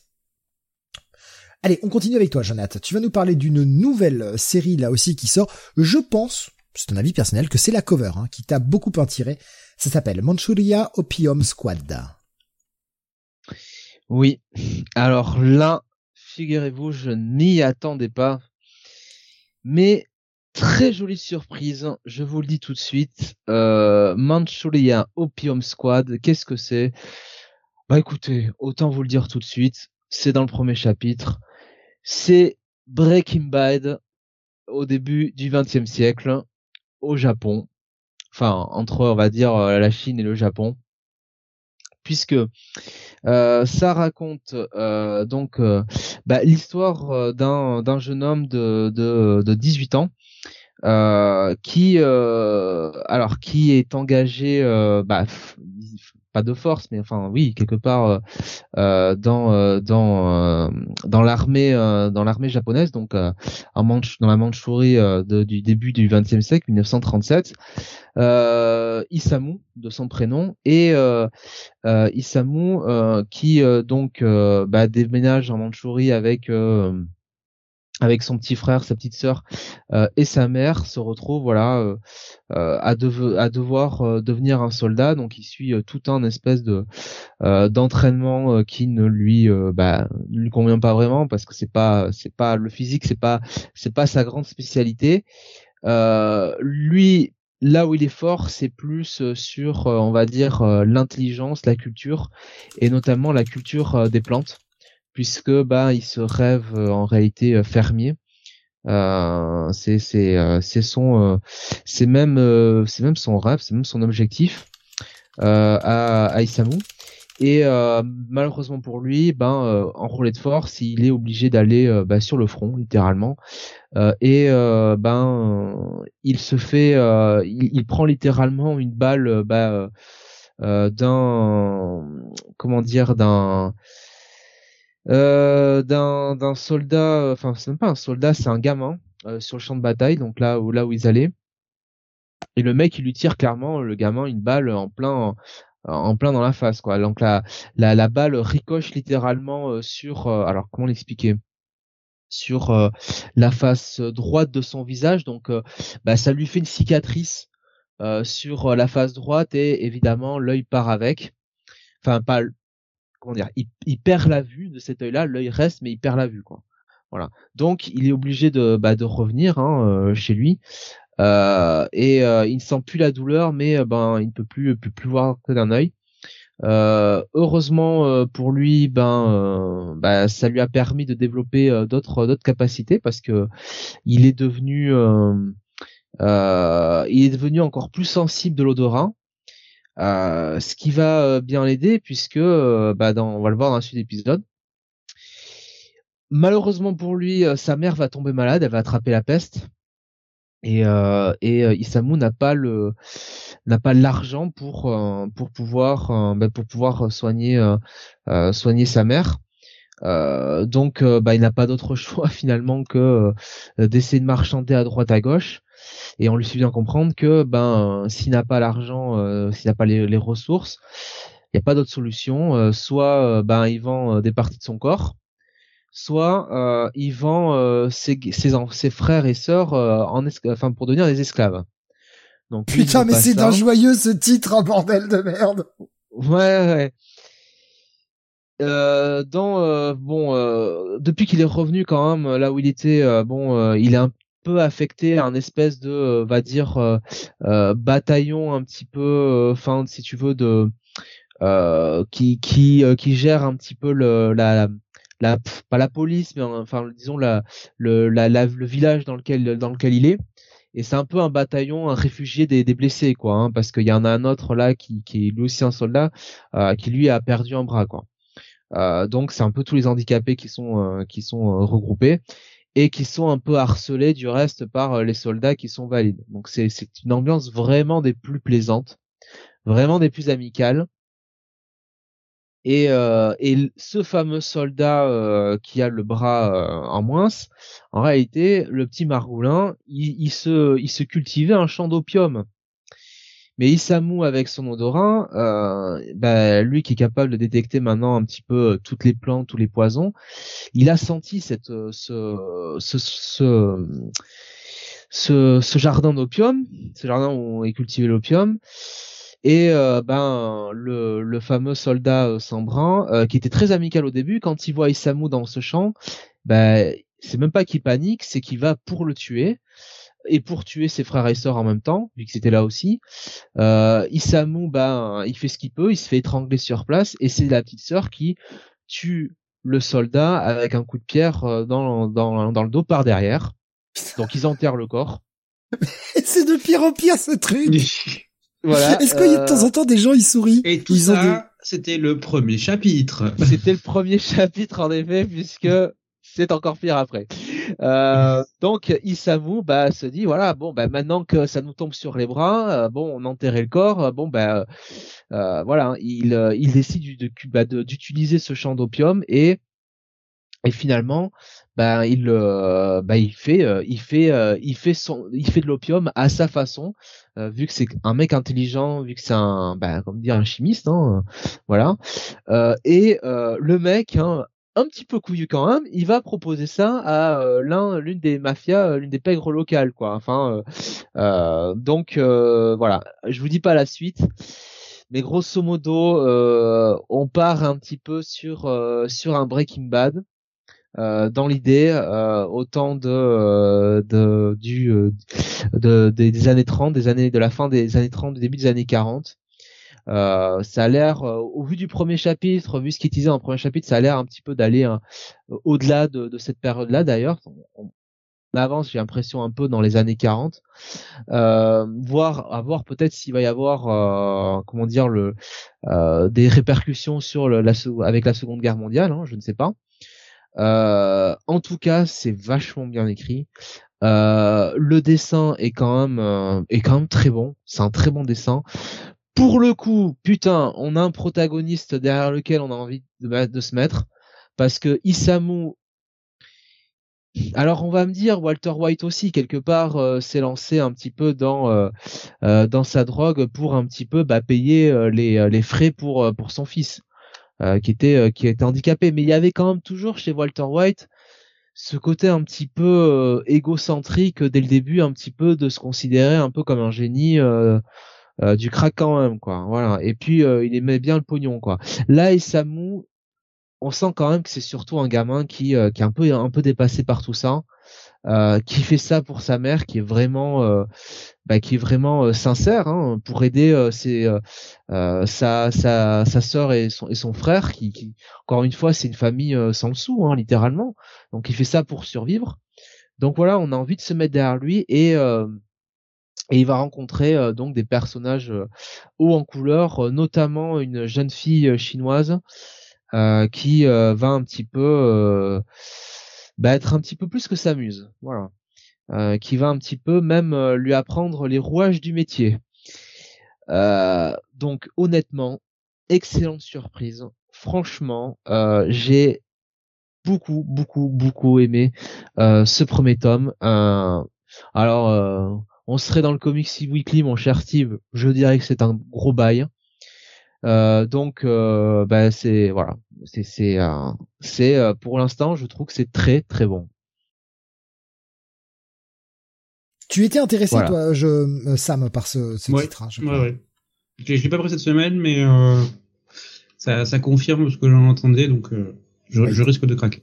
Voilà, il t'a il t'a convaincu en tout cas. Oui. Euh, qu'est-ce que j'ai vu passer sur euh, ah, beaucoup de gens qui disent hein, le, pitch de malade, hein, mais effectivement, hein, ça a l'air, euh, c'est du, ça a l'air tellement joyeux ce titre. Ah, je pense que quand je suis en dépression, j'irai lire ça.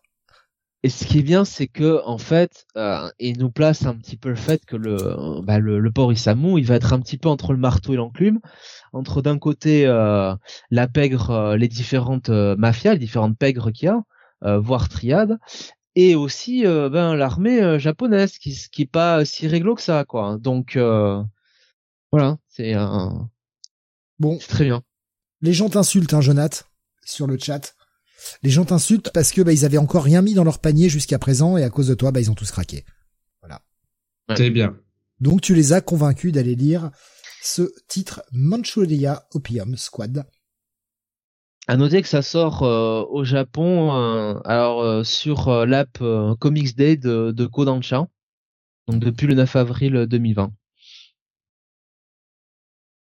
D'accord, oui, c'est une série vraiment récente encore. Hein et jusqu'à jusqu'au 9 euh, septembre 2021. Et depuis, ça a été transféré donc à partir du 18 septembre dans le Weekly Young Magazine. Donc euh, ça veut dire que ça, bah ça doit bien marcher puisque c'était c'était sérialisé quoi finalement. En tout cas, c'est c'est dans une période maintenant, enfin c'est dans un périodique quoi, un hebdomadaire. Alexandre disait, tu lis ça, Rikudo, Ashita Nojo, tu ne sors plus jamais de ton lit. Euh, non, Ashita Nojo, c'est c'est moins euh, c'est c'est moins dur que ça quoi. C'est quand même c'est quand même plus optimiste. Hein. Enfin, pour, pour, pour ce que j'en lu euh, pour l'instant quoi. Et euh, Gray nous dit que le tome 2 est annoncé pour le 4 mars en France. Voilà. Ça va arriver vite hein. Putain, mais qu'est-ce que ça sort vite. Euh, limite, t'as pas le temps de souffler t'as déjà le deuxième tome sur les bras quoi.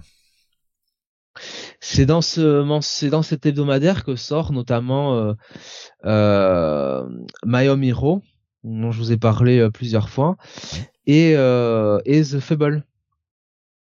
Ou Fable. D'accord, d'accord, ouais, ouais. Oui, le, le coup du, euh, du tueur à gage.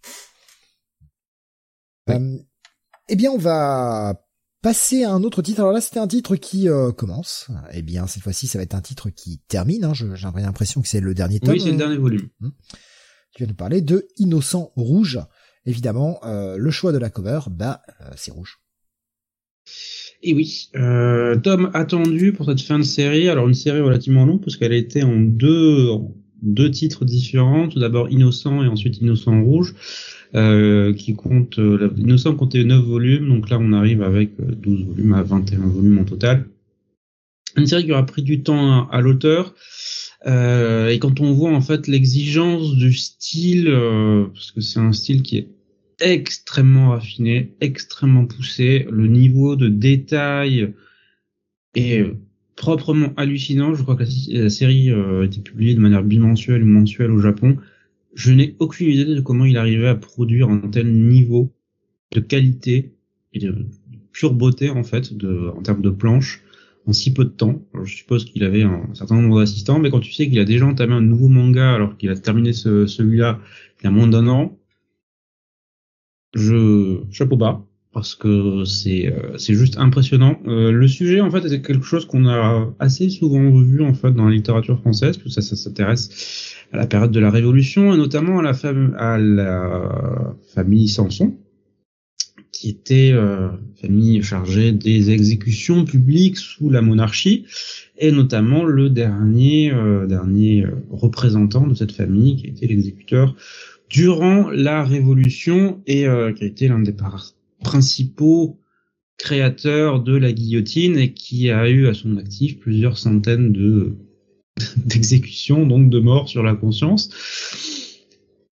Et en fait, l'auteur dans Innocent Rouge faisait avancer relativement rapidement son histoire. Je pense qu'il en a eu assez au bout d'un moment. Parce que autant Innocent prenait son temps pour installer l'enfance du personnage, pour voir ses rêves, ses ambitions, essayer d'échapper à son destin, d'être l'héritier de cette, de cette charge officielle qui passait de euh, père en fils. Là, dans Innocent Rouge, euh, j'ai eu l'impression que à un moment il s'est dit bon, il est temps de terminer en fait la série que j'en ai assez. Et euh, le truc, c'est qu'il a commencé à véritablement accélérer, voire à passer sur des moments qui sont quand même relativement importants. Euh, il s'attarde pas trop longtemps en fait sur l'exécution de Louis XVI, par exemple. C'est-à-dire qu'on a beaucoup de temps avant, mais pas le moment lui-même de l'exécution, alors que c'était quand même un moment un peu clé de l'histoire. là, il passe beaucoup de temps sur euh, Marie-Antoinette, sans véritablement développer ce qui arrive ensuite. Euh, j'ai l'impression qu'en fait, il s'est intéressé à deux choses et je m'en suis rendu compte sur les précédents volumes.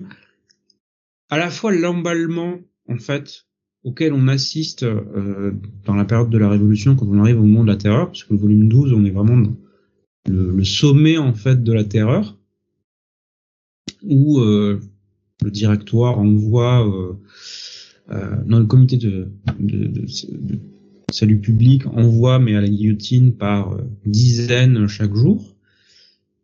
Et l'espèce d'emballement national qu'il y a autour de ça en fait. C'est-à-dire au moment où la révolution commence à dévorer ses propres enfants et où on est dans ce ça se transforme en fait en abattoir complet. Et ce destin de ce personnage euh, Samson et de sa sœur, parce qu'on a deux, en fait, on a deux idéologies complètement différentes qui vont s'opposer. Lui qui, en fait, voudrait voir la fin de la peine de mort, et elle qui embrasse complètement son euh, ce changement de monde qui est en train d'intervenir. Parce que pour elle, c'est un monde qui est complètement pourri et qu'il faut abattre. Est-ce que la révolution va amener un monde meilleur? Ça, on n'en sait rien, mais qui est un personnage qui est profondément nihiliste, alors que lui a encore un soupçon d'espoir de euh, oui on peut construire un monde meilleur. Et là c'est un peu le clash final euh, dans, dans le deuxième volume qui malheureusement je trouve est assez vite expédié. C'est un c'est un peu ma critique sur ce dernier tome. Euh, il y a une espèce de chute des personnages qui intervient mais on a l'impression que c'est balancé assez rapidement il y a, y a, un choix de l'attention, de l'attention, hein, l'attention, pas de l'attention, de l'attention de l'auteur qui est assez étrange, je trouve. Voilà, il y a, y a, des choses auxquelles il s'est intéressé qui n'étaient pas au centre de l'histoire pour moi, sur lesquelles il s'est beaucoup attardé, et d'autres qui auraient été plus cruciales à mon sens, euh, qui sont, euh, en fait, qui parfois interviennent hors champ. Voilà, le destin de personnages principaux qui euh, voilà, qui intervient et révélé dans une hallucination la fin du volume. Voilà. Il m'est arrivé ça. Ok. C'est intéressant. Donc, c'est des choix narratifs assez euh, assez particuliers qui me font, comme je l'ai dit, penser qu'à un moment il s'est dit il faut que je termine. Il faut que je termine, quitte à sauter des passages, quitte à couper, quitte à avancer euh, un peu à la truelle par moment. Est-ce que ça retire, je dirais, des qualités au bouquin? J'aurais aimé, euh, oui, une fin un peu plus étendue, un peu plus développée. Mais ça reste quand même un très très bon manga qui, je pense, est passé sous le radar de beaucoup de monde, sans doute euh, à cause du sujet. Moi-même, au début, je... ouais, ok, la fruit de la révolution, euh, ok, ça... quand même en France, on, connaît assez bien. Mais il euh, y, a, y a vraiment des vraies qualités à l'intérieur qui font que c'est une série à laquelle il faut donner sa chance. Une série que tu connais, Jonathan, euh, que tu as lu peut-être? Eh bien non, aux deux réponses, figure-toi. D'accord. Mais euh, ça me dit bien. Oui. Alors attention, justement, Bastien dit la Révolution française traitée par des Japonais c'est justement intéressant d'avoir le regard extérieur là-dessus, sachant que euh, l'auteur a une vision très particulière de la manière dont il représente les personnages. C'est-à-dire que tu sens qu'il y a un rapport au corps qui est euh, extrêmement sensuel qu'il qu'il invite. Alors c'est pas du etchi, c'est pas du truc, c'est euh, c'est assez particulier, avec euh, une attention assez particulière due au très très fin qui donne à ces personnages, on va dire relations de même sexe, voilà. Et euh, peu de SM qui passe ici ou là. Donc c'est particulier. Euh, il y avait Suro qui disait Ascension est l'un des plus bons mangas que j'ai lu. C'est un des meilleurs mangakas sans contexte, sans conteste, oui. pardon. Ouais. À Ascension, faut vraiment que je le lise un moment. Il y avait déjà la rose de Versailles avec la Révolution et la fin de l'Ancien Régime, nous disait Pascal. Ah ouais, mais c'est, franchement, c'est. Oui. Mais c'est une très bonne retranscription, hein. On se reconnaît vraiment là-dedans. Hein. et euh, Gray proposait Lady Oscar en animé. J'invite les gens à regarder le film Lady Oscar par Jacques Demy. Oh là là. Le plus grand nanar de l'histoire de Jacques Demy. Ou réécoutez-vous le générique en boucle. Pour voir combien de temps vous allez tenir avant de craquer. Oui, bon, je, je sais pas, le, sujet je trouve assez intéressant, enfin, assez euh, peu commun pour justement être intéressant. Après, à voir ce que ça donne, hein, la, révolution, ce que, ce que disait Bastien, euh, la, révolution euh, française traitée par des Japonais, trois petits points. Effectivement, ça peut être assez casse-gueule, mais je, je trouve que... C'est bien traité pour moi, je trouve. Bah, l'idée de départ, en tout cas, est assez, justement, est assez casse-gueule. Et, euh, je sais pas, je, je trouve ça, tu vois, le, fait que ce soit pas le, le truc que t'as vu 50 000 fois, c'est pas un isekai, quoi. Ah oui, ça, non, pas vraiment. Et ça, ça donne envie, enfin, ça me donne envie d'être curieux, tu vois, en tout cas. Pourtant, c'est pas le genre de sujet qui m'aura tiré d'emblée, mais au moins, au moins le, plaisir de la découverte, quoi. Quelque chose que t'as pas lu déjà 50 fois. Euh, donc, passé la fin, il euh, y avait, tu te rappelles combien de tomes il y avait pour Innocent?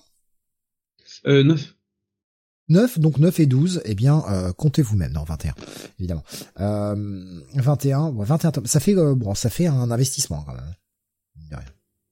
Tu as préféré Innocent à Innocent Rouge ou l'inverse, Sam? Euh, bonne question. Je dirais Innocent Rouge, ça va plus loin. D'accord. Bastien nous dit euh, je lis déjà Golden Kamuy en, en manga historique. Oui, il nous a dit ça avec un petit smiley qui rigole, évidemment. Donc bah euh, j'ai l'impression de Sam, la façon dont on a parlé, que c'est limite ton petit coup de cœur de ce mois-ci. Hein. Non, non, pas vraiment. C'est une bonne lecture, mais euh, pas, pas le coup de cœur. Ok, ah bah pardon, autant pour moi, j'avais cette, j'avais cette impression. Non, c'est une très bonne lecture, mais il y a mieux. Ah, pas visuellement. Franchement, je crois que euh, faudra se lever tôt pour faire mieux visuellement. Ah oui, là, les visuels. Euh. Le. Je me demande si c'est un peu le, un peu le cara design de de, de du jeu euh, mince, du jeu Castlevania. Steve avec avec Alucard de là. Hmm. Ouais, voilà. C'est vrai qu'il y a ça, c'est ce côté un peu, un peu révolution, un peu tout ça. Euh, il y a, il y a, il y a cet aspect-là, effectivement. Je suis d'accord. Alors bizarrement, ils nous font que des mangas sur la révolution, mais alors quand on dominait le monde avec Napoléon, il y a plus personne. C'est quand même formidable. La question de Katrina qui me disait, euh, est-ce qu'il faut lire Innocent avant ou on peut s'en passer? Non, non, vaut, vaut mieux lire Innocent avant. Vaut mieux, d'accord. C'est euh, vaut mieux, mais c'est pas c'est pas obligatoire. C'est mais c'est quand même vraiment préférable, quoi. Oui, oui. D'accord. Euh, avant, enfin, on va continuer avec euh, un titre. Euh, alors, j'ai pas, j'ai pas préparé la cover comme un sac à merde. Euh, un nouveau titre dont va nous parler Jonath. Et Sam, il y aura une petite question pour toi sur un des autres titres qu'avait prévu Jonath pour savoir si on le fait ou pas. Voilà, c'est sur le conducteur. Tu, tu, tu répondras. on continue avec toi, Jonath. Nouvelle sortie. Ça s'appelle Badascope and Dolphin. Oh. Il y a tout quand même des titres vraiment euh... waouh, je, je, comprends pas. Alors là, il est là l'étrangeté du mois. Euh, donc c'est sorti euh, en 2020. Hein. C'est apparemment ça ça vient du, du Shonen Jump. Alors c'est bizarre parce que je suis passé à côté. Ah ouais.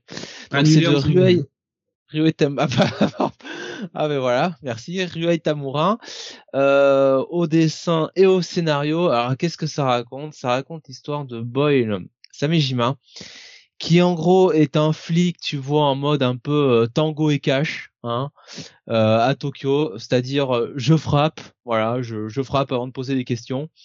et, et en gros, bon, il a des méthodes très expéditives et euh, bah, finalement, euh, il, euh, il, dérape un petit peu au début du premier chapitre et son chef, ben, décide de le, bah, de le, de le muter sur une, sur un autre, notre commissariat donc qui est donc dans un archipel perdu au, donc dans le Pacifique. Et donc il intègre cette nouvelle police et lui qui est un peu ce voilà ce ce, ce policier un peu badass euh, qui euh, euh, qui fonce dans le tas, qui qui réfléchit pas trop, ben là il va se retrouver dans un truc qu'il avait pas prévu, puisque déjà on lui présente son, bon déjà on lui présente, euh, enfin il est accueilli par euh, par euh, par euh, Nanazé donc qui est un peu son, enfin l'une de ses collègues, sa collègue féminine, et qui lui explique bon voilà ta mission, c'est en gros il y a une dénommée Chaco, c'est une oracle d'un culte euh, et euh, il faut la protéger. Elle a des pouvoirs mystiques. Euh, enfin voilà, donc ce sera ta mission principale. bon, hein, très bien. Et là, on lui dit bon bah tu vas faire, tu vas faire équipe avec grosso modo, enfin plutôt, elle lui explique que son père, son père est un dauphin. Et bon, il comprend pas trop. Et là, il apprend qu'il va faire équipe avec son père. Et c'est un putain de dauphin un dauphin, un dauphin humanoïde quoi. Le mec, il, a une tête de dauphin quoi. C'est un dauphin putain. Un, dauphin euh, habillé euh, bien bien policier. Donc l'autre là qui sort de Tokyo, euh, il comprend plus rien. Euh, et il comprend encore moins euh, moins grand chose quand euh, l'un des premiers comment dirais-je truands qui doit arrêter c'est un espèce de poulpe qui mute qui est absolument qui est humanoïde mais qui mute en humain qui est explosif si on le touche. C'est du grand n'importe quoi euh, et, euh, et, et en fait, euh, ben à, côté de ça, euh, ben, le fameux inspecteur dauphin qu'il est un peu dans le pif, ben lui dit que bon bah Boyle, bon ben maintenant il va falloir qu'il s'habitue parce que il va devoir gérer un petit peu le crime, ce qu'il appelle le crime de l'océan. Euh, puisque cette ville-là est un peu euh, voilà la frontière un peu entre le euh, entre la civilisation et et ces criminels de l'océan. On nous fait comprendre qu'il y aurait bah, des espèces d'êtres d'êtres vivants, hein, d'êtres humanoïdes qui qui qui, qui peuplent l'océan et franchement, euh, alors derrière le côté un peu quand, même assez fou du pitch euh, et euh, bon les, blagues qui sont quand même bien senties parce que c'est quand même assez drôle, faut le dire, avec ce personnage qui a beau avoir tout vu, bah, le pauvre en fait il, ne comprend plus rien. Enfin, il, à chaque chapitre il est il est blasé parce qu'il se dit putain qu'est-ce que je fous là? Et, euh, et franchement, c'est euh, c'est chouette quoi. C'est vraiment fun quoi. C'est vraiment fun à lire. On se, on se marre vraiment. Euh, enfin, l'auteur, l'auteur s'en donne encore joie. C'est c'est bien dessiné aussi. C'est très bien dessiné. Et je suis un peu, ouais, je suis un peu un peu déçu du coup que tu me dises que soit que soit fini. Euh, au bout de cinq tomes parce que pour le coup autant Ayakashi Triangle au secours mais autant ça franchement euh, non, euh, ça c'était euh, c'est intéressant surtout que le protagoniste en plus c'est pas euh, c'est pas un gamin, c'est c'est un mec qui a la trentaine, quarantaine donc qui est un peu voilà, qui a un peu de la bouteille, qui a qui qui est peint sans rire donc ah je trouve ça je trouve ça dommage quoi. Parce que vraiment là, il avait l'auteur avait une idée, une idée très intéressante. Il y a, il y a tout ce culte dont on nous parle qui a l'air un petit peu un peu horrifique quand même, un peu malsain. Euh, non, euh, franchement, j'étais euh, j'étais assez conquis par par ce premier tome. Alexandre nous dit c'est son deuxième ou troisième manga annulé assez vite. Ouais, c'est pas c'est pas super bon signe, ouais. C'est dommage hein parce que là je trouve qu'il avait bah avant il avait fait Belzébuth quand même. Belzébuth. Ouais. Qui avait quand même Belzébuth, qui avait quand même démarré, enfin qui a quand même euh, notamment de par l'animé qui avait eu son petit succès quand même. Bon. Ouais. Est-ce que ça vient pas justement, comme tu l'as dit, du, du fait qu'on a un personnage euh... adulte? Belzébuth a, Belzébuth a quand même fait 28 tomes. Hein. Ouais, mais est-ce, que ça vient pas de, de ce principe qu'on a un personnage adulte? Est-ce que c'est peut-être pas pour ça que ça marche moins? Euh, Peut-être, peut-être. Après, euh, bon, le contre-exemple, c'est c'est euh, c'est Kaiju 8 on nous dit clairement que euh, Kafka il a euh, il a la trentaine passée. Euh, je sais pas. Pourtant ça allait euh, ça a vraiment les ça, de quoi. Alors peut-être que c'était peut-être que le Shonen Jump c'était pas vraiment le bon le bon le bon titre pour ce ce manga. Peut-être que ça aurait été mieux dans le Weekly Young Jump parce que le mettre en shonen enfin le qualifier en shonen, mais je sais pas. Peut-être plus, ça tend peut-être plus un peu vers le seinen quand même dans l'absolu. D'accord. Ça t'intéresse, euh, Sam? Oui. Ouais, vraiment? C'est une série qui t'intéresse? Mhm, Oui. Si c'est bien tourné vers l'humour, oui. Avec ce putain d'inspecteur dauphin là. c'est tellement con que justement, c'est un truc qui, est tellement con que ça peut marcher. Non, mais il y a quand même un gag où en gros le dauphin essaie de faire une démonstration à euh, à Boyle, tu vois, pour lui expliquer. Euh, euh, bon, mais tu sais, les gens comme moi, on est capable, tu vois, de se transformer, de revenir un peu à l'état d'animal comme ça. et et le con. Et donc en fait, ils doivent poursuivre des gens, tu sais, qui sont sur un bateau. Et et, le mec, si tu veux, il se change en dauphin, mais il se change en dauphin, tu sais, sur sur une colline, quoi. Mmh. Et, et Boy lui dit bon, en fait, euh, ce que tu aurais peut-être dû faire, c'est d'abord aller dans l'océan et après te changer. Ah oui. Bah maintenant, il va falloir que tu me jettes dans l'océan, quoi. Ah, bien sûr. Alexa qui disait spoiler, ça a pas marché. c'est méchant. Je trouve ça méchant, mais ça m'empêche pas de rigoler, quoi. Ou, ou c'est trop con, ou c'est pas assez con, nous dit-il. Mais tu, tu en as lu, euh, tu as eu quoi, l'équivalent du premier tome, un petit peu plus, Jonathan? Ouais, ouais, ouais, un premier tome, le premier tome. D'accord. Et euh, non, bah écoute, euh, je sais pas.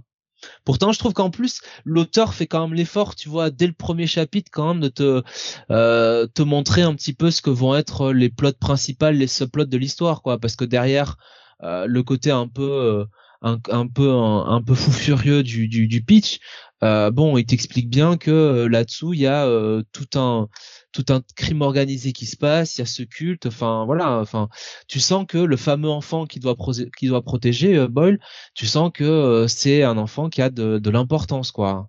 voilà, donc bon. Ok, bon bah écoute, hein, au moins vous savez d'ores et déjà, ce sera en 5 tomes. Reste à voir s'il y a une vraie fin. Que ce soit pas arrêté un peu euh, à l'arrache, quoi.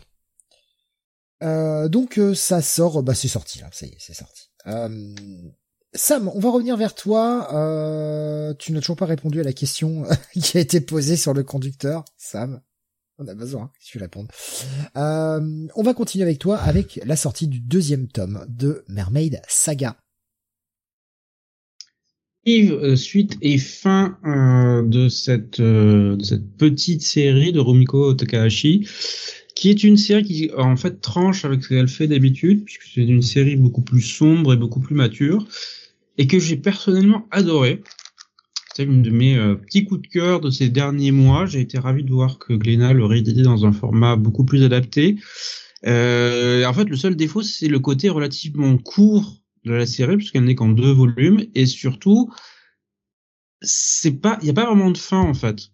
Euh, pour resituer un peu la série, en gros, on suit un jeune homme qui, il y a 500 ans, a mangé de la chair de sirène et est devenu immortel et euh, parcourt en fait le pays pour trouver bah, une solution parce qu'il veut pouvoir crever tout simplement, puisque tous les gens qu'il aimait, qu'il appréciait, euh, sont morts. Au cours de sa vie, ben récemment, il a fait la rencontre d'une jeune femme qui elle aussi a mangé un morceau de chair de sirène, est devenue elle aussi immortelle et l'accompagne dans cette quête. Et en fait, la série évolue euh, ben, dans ces portraits de gens qui eux aussi ont mangé de cette chair de sirène et ont évolué de manière différente. Certains sont devenus tarés, euh, d'autres sont devenus des gens très bien. Et en fait, c'est toujours, euh, il y a peut-être un scénario qui est répétitif en fait dans cette présentation aux différents cas, mais Takahashi a suffisamment d'imagination pour que chaque fois ça apparaisse frais et intéressant et euh, novateur et et on a envie de savoir comment ça se déroule, comment ça va se finir. Donc pour moi c'est c'est vraiment une une de ses meilleures séries peut-être, franchement. Ce qui nous, en plus, il y a que deux volumes, donc ça nous change de ces séries en 50 volumes euh, qu'elle nous fait habituellement. Voilà. J'avais lu euh, la bonne première moitié du tome, du premier tome. J'ai pas eu le temps de finir malheureusement la mhm. série pour le moment, mais euh, mais effectivement, ouais, c'est c'était vraiment cool. C'était oui, c'est vraiment prenant en fait. J'ai vraiment, j'ai vraiment aimé. Puis elle arrive à rebondir, tu sais, régulièrement, à trouver de nouveaux angles, donc. Alexandre dit elle écrit de temps en temps, elle y reviendra peut-être plus tard. Ouais. Ouais, C'est après, pas ça qu'au fait un bout d'un moment qu'il moment, est pas revenu. hein. est-ce qu'un, est-ce qu'au bout d'un moment, ça, c'est pas trop tard, justement? Ouais. Est-ce que, est-ce que ça viendrait pas trop tard pour qu'il y ait encore un véritable intérêt euh, derrière? Je, je sais pas, hein, je pose la question, j'ai pas forcément la réponse, mais, euh, passé un certain nombre d'années, voilà, est-ce que les gens l'attendent encore et est-ce que même l'annonce même du retour de la série, euh, bah, ferait encore plaisir à des gens, quoi? En tout cas, Bah, assez. ça serait bien. que- Parce que pour moi, ça, c'est une série qui mérite une, euh, une conclusion. Si ce n'est une conclusion, une certaine, un certain sentiment de fin. Et effectivement, bah, euh, c'est déjà dit, c'est très gore pour cette odeur. Oui, ça reste. euh, ne vous attendez pas à une horreur absolue, ça reste. euh, même moi qui n'aime pas l'horreur, franchement, il y a rien de choquant. Oui, euh, j'ai rien vu de. Ouais. Il y a un peu de sang. temps. Voilà. Ouais, de temps en temps, il y a un peu de sang, il y a, il y a des gens qui se font transpercer, mais bon, ça va vite fait, quoi. Ils sont immortels, ils s'en. Euh, pas lu, euh, Jonath, euh, Mermaid Saga? Si j'avais fait le, le- j'avais lu le premier euh, le premier tome, je crois qu'on avait fait la review ensemble d'ailleurs. euh, Ah oui, oui, tu en avais parlé Voilà. aussi, ouais, d'accord. Pardon, excuse-moi, je... Non, j'avais euh, j'a- j'avais beaucoup aimé, mais j'ai juste pas eu le temps de de de, de lire de lire la suite. Mais pour le coup, c'est moi je suis pas un grand fan hein, de de l'autrice et là pour le coup c'est quelque chose qui m'avait qui m'avait bien accroché pour le coup. Bah, le second volume est dans la même droite ligne. Eh ben super. Et puis bon, c'est la fin. voilà, comme ça, ce sera fait.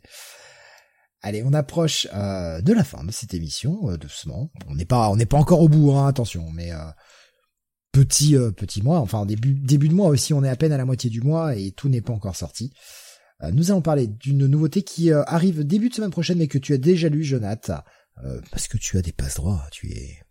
Mais, euh, mais, je- mais justement euh, parce que Sam euh, euh, est-ce que est-ce Il y, en- que Sam a veut le un, il garder y en a un qu'on va sauter, hein, évidemment. Euh, Celui-ci, on va le sauter. On, on fait Oriyama. Orimiya, pardon.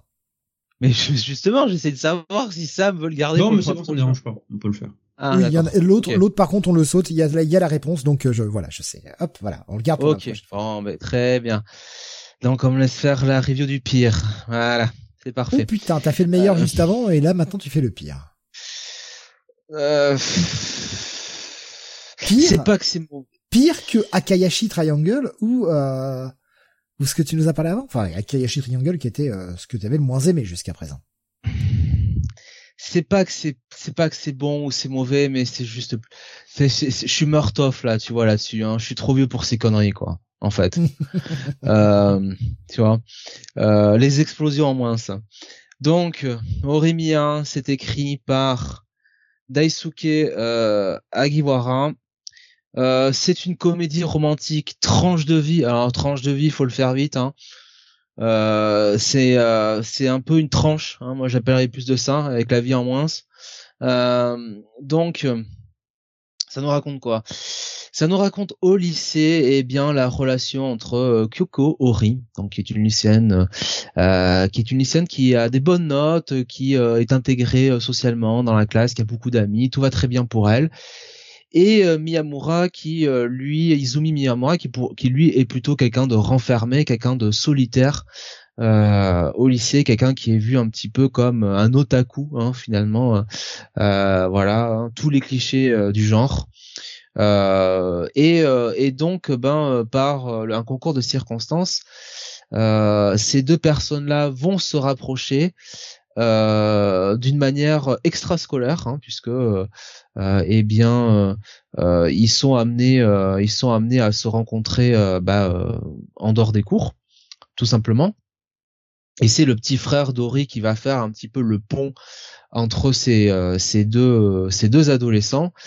Et euh, chacun d'eux ont euh, une euh, euh, comment dire ont une euh, distraction euh, hors lycée euh, qui va euh, totalement à l'encontre de l'image qu'ils ont euh, qu'ils reflètent en tout cas qu'ils renvoient euh, au lycée euh, et très sincère et euh, voilà. Donc tout le propos de ce euh, ben, de en tout cas de, ce premier tome hein, et de de ce début de ce début de manga c'est en gros bah de nous faire dire voilà les apparences sont parfois trompeuses. Il faut pas il faut pas juger faut pas juger les gens sur les apparences Euh, il faut savoir être ouvert d'esprit, blabla, blabla, blabla. Euh, et euh, derrière ça, il y a évidemment une euh, romance hein, qui se noue entre Ori et, Miyamura. Alors, les deux personnages sont pas déplaisants et le cast derrière n'est pas déplaisant. C'est pas des connards. ils sont pas, ils sont pas oui, très gentil. Mais voilà, c'est de la guimauve quoi. C'est de la guimauve, tout le monde y est sympa, tout le monde y est gentil. Enfin, c'est pas spécialement drôle. Enfin, je veux dire, il y a, enfin, c'est pas, il y a pas vraiment de, tu vois, de de blagues, de blagues vraiment vraiment tordantes. Euh, alors, je reviens sur Grand Blue. Effectivement, Grand Blue, ça va plaire ou ça plaire pas. Mais Grand Blue, au moins, a le mérite de mettre les pieds sur sur la table ou sous la table, diront certains. Euh, donc euh, donc voilà, au moins on sait où on en est et au moins ça envoie ça envoie le paquet. Euh, ça pose les couilles sur la table, littéralement. Là, non. Là, on est vraiment sur un truc de guimauve, quoi. Euh, alors, je sais que l'animé a extrêmement bien marché, que le manga euh, lui aussi a très bien marché, mais franchement, c'est chiant comme la mort, quoi. C'est vraiment chiant, quoi. et je, je, je, suis désolé de le dire, mais je préfère encore lire du Hayakishi Triangle parce que au moins il y a un peu de shonen, il y a un peu d'action. Voilà, ça peut un peu me divertir. Et j'ai même presque envie de dire que l'humour, des fois les tentatives d'humour, hein, puisque de l'humour qu'il y a, me font presque plus rire que ce que j'ai là, quoi. Donc euh, non, franchement, encore une fois, c'est pas pour moi. Euh, j'ai dû euh, sans doute passer l'âge, passer l'âge pour ces trucs-là. Bon, c'est ça, ça c'est qualifié de tranche de vie. Moi, je vous dis, c'est une tranche. Voilà. C'est, je peux pas le qualifier mieux que ça, quoi. Donc voilà. Tranche de quoi on ne sait pas, de saucisson, de, de pain, de tranche de rayette. Une tranche de gâteau, hein, qui serait un petit peu trop resté euh, dans le frigo depuis 20 ans en fait. Voilà. Il va nous proposer une euh, tranche de cake. ouais. Euh, Sam, tu avais l'air intéressé par ce titre. Est-ce que ça t'a refroidi un peu là? Non, du tout. Parce que, en fait, moi, j'ai vu l'animé euh, qui est sorti euh, l'année dernière, que j'avais beaucoup aimé. Et oui, ça va être ma, ma petite lecture confort euh, sans prise de tête. Euh, Alexandre c'est du déjà vu. Euh, le mec, c'est un dingue. Il a des tatouages. Et fait par contre, c'est pas ouais, un girlfriend. Il se met en couple très vite. Bah, au Japon, on sait que c'est toujours très socialement difficile. Oui. Ouais, alors euh, euh si euh, l'échelle, enfin tu vois, non pas l'échelle de Richter, mais euh, si c'est l'échelle, l'échelle de Rent a Girlfriend, c'est sûr que tout à côté, tout à côté, si tu veux, c'est des traités de philosophie. Alors ça c'est sûr. Mais bon, on va peut-être pas aller vers là, quoi. On va peut-être, peut-être juger un peu plus objectivement que ça. Quoi.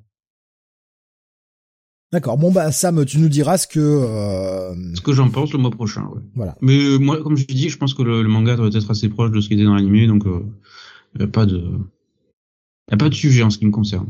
Ça sera ça sera à lire et à continuer. Concernant le graphisme, Jonathan, euh, je me pose une question. C'est un peu comme ce qu'on a sur la cover? Oui, c'est un peu comme ça. Alors, j'ai même envie de dire que la cover en fait rend pas vraiment service au euh, au manga. Je trouve que le manga en fait est un peu mieux, un peu mieux dessiné, quoi, en fait. Je trouve que c'est un peu. Euh... Bah tant mieux, parce que franchement, si, tu me disais que c'était ça, oh, oh, ça me donne vraiment pas envie. Je trouve ça. Euh, en fait, je trouve ça bateau. Voilà, honnêtement. Bah c'est vrai que là, il y a un petit côté euh... sur cette couve un peu Marc Bagley quand même, hein, tu vois. Euh, on dessine. Mais tu arrêtes, mais ça suffit. Ça suffit. Marc Bagley est un homme très bien. Pardon. le mec, le, mec avec tout ce qu'il prend dans, la tronche à chaque fois, euh, il doit, il doit éternuer beaucoup de fois. Hein. Quelqu'un de très bien, Marc Bagley. Oui. Oui. oui. On aimerait juste aujourd'hui, en 2022, qu'il essaye de faire des comics en entier. Grave, bah, il a plus euh, un côté d'allemand. Hein, ça fait plus de 30 ans qu'il est dans le boulot. très très bon Marc Bagley, meilleur. Euh, Liam Sharp, il est pas beaucoup plus jeune, hein Avec le temps. Après, c'est pas le même niveau, hein. c'est pas le même. Ouais, 53 euh, ans, Liam Shark, il est, Liam Shark, n'importe quoi. Ça, c'est parce que t'as lu Badascope et Dolphin. ouais, ça t'a marqué.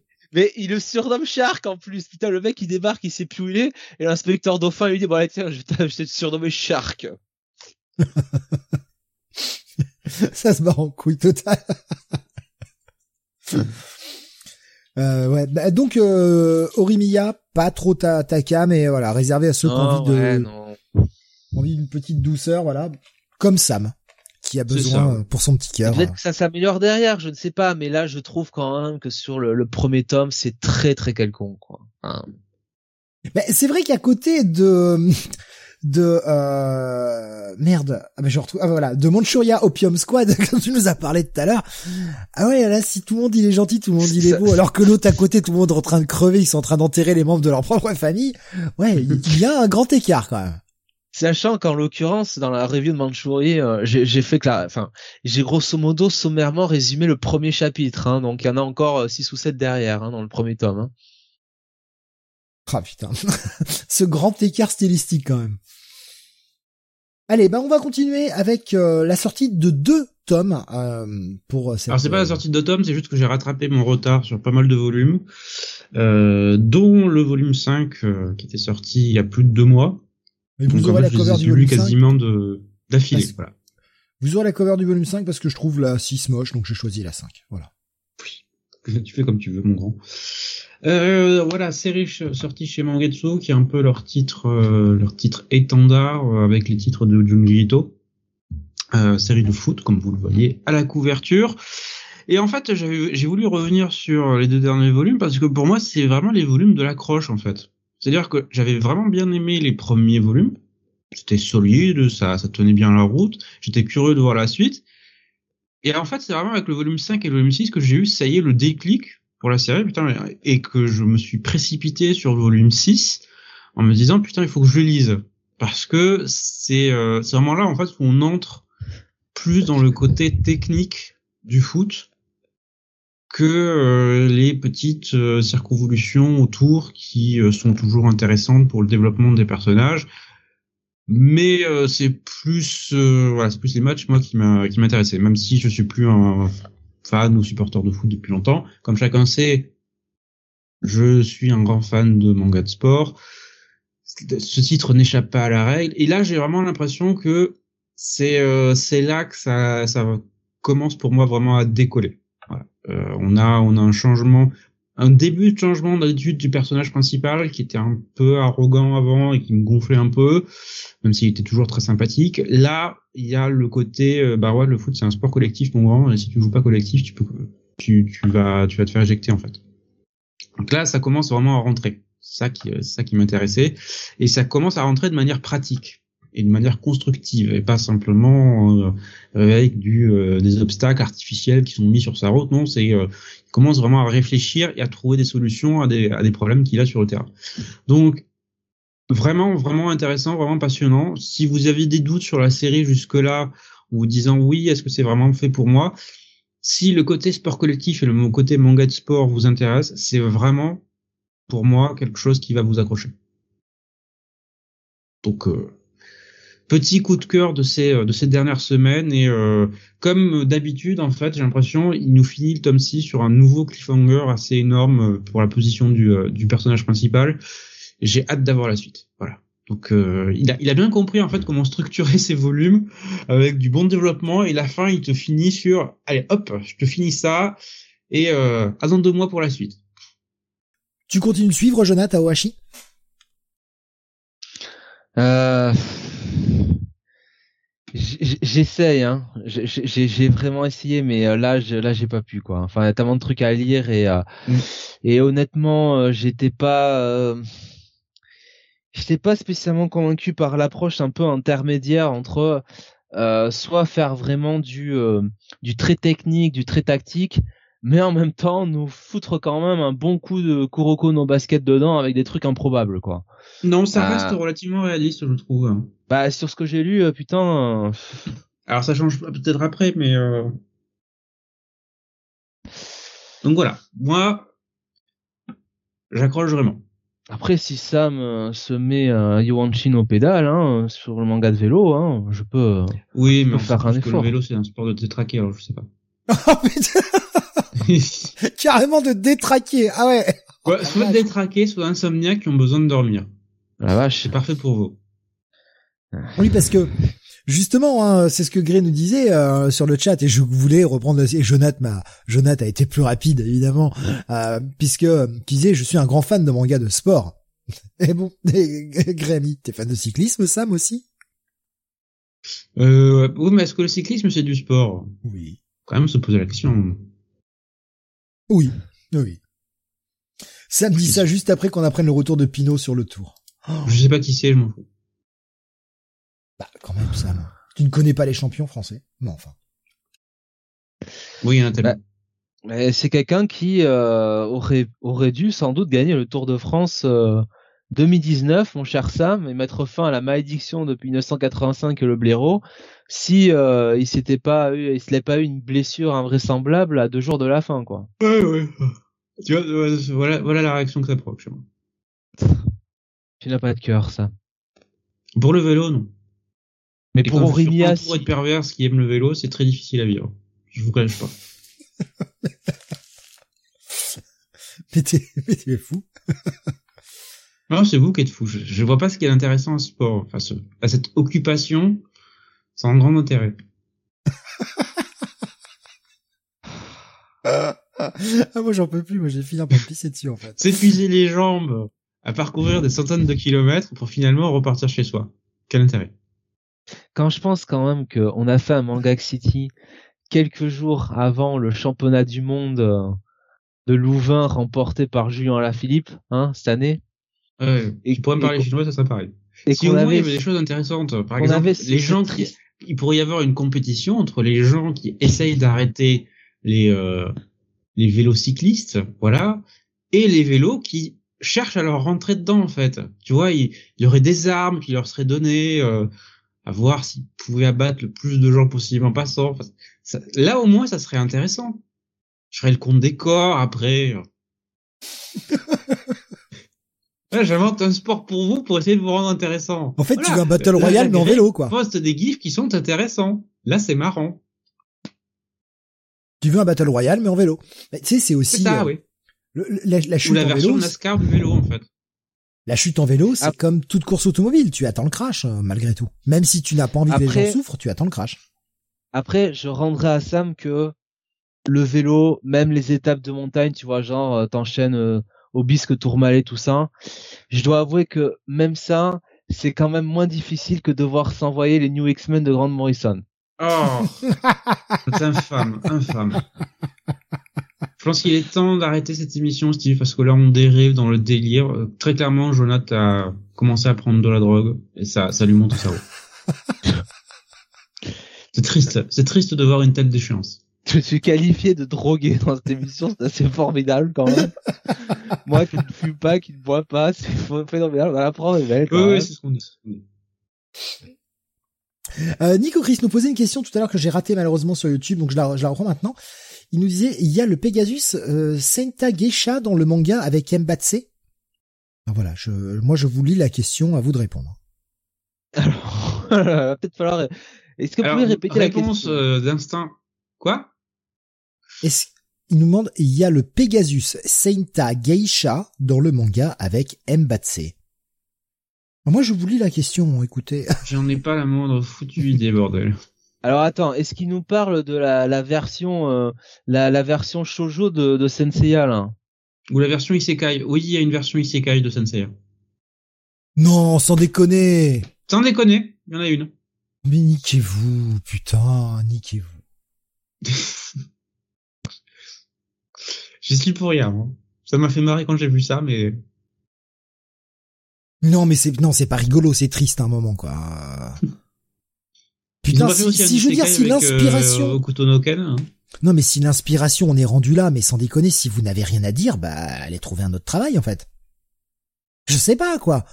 Mais comment on peut accepter il y a des gens qui aiment cette chose appelée argent, qui feraient tout pour l'avoir. bah, pff, Tu sais, euh, c'est ce qu'on dit euh, à chaque fois euh, sur pourquoi ils ont fait 80 000 séries sur les X-Men après après Dawn of Nyx et Ten of Sword. Bah voilà. Bah, c'est ce qu'on dit depuis que ils ont continué les X-Men sans Claremont, en fait. Oui, oui remarque. Oui, surtout quand c'était Grant Morrison. que d'horreur balancée. Bien, terminons cette émission, Steve, parce que non, mais tu je t'attaques saurais au en cyclisme. supporter hein. davantage. Tu t'es attaqué au cyclisme. Des hein. insultes et attaques euh, euh. Tu savais à quoi tu t'exposais, hein. Tout ça parce que je n'ai fait que dire la vérité sur euh, cette perversion qu'est le vélo. Alors, chaque fois que tu dis des saloperies, je te signale quand même que les Français font des exploits en vélo. Donc, euh, si tu continues comme ça, on va finir par le gagner, ce putain de Tour de France, hein. Alors Rasmus me dit, my god, à quand le isekai dans le monde de Hokuto no Ken où le mec se réincarne en Julia? Euh, Je crois qu'il y en a un, en fait, de, euh, d'Isekai de Kutonoken. Il y a un perso qu'il faudrait tellement incarner en Julia. C'est évidemment Jouza. euh, Bastien nous dit, moi je serais intéressé par la version hentai de Saint Seiya, elle ferait moins la maline, à la fin c'est la Saori. c'est assez Oh, ça doit exister. Mais je pense qu'il y a plus de hentai yaoi que de... Voilà. Ah, le gangbang avec les douze chevaliers d'or, là? Ouf Voilà. Elle serait pas transpercée par une flèche, hein. La Ah, Golden non. Shower avec Aphrodite. Ah,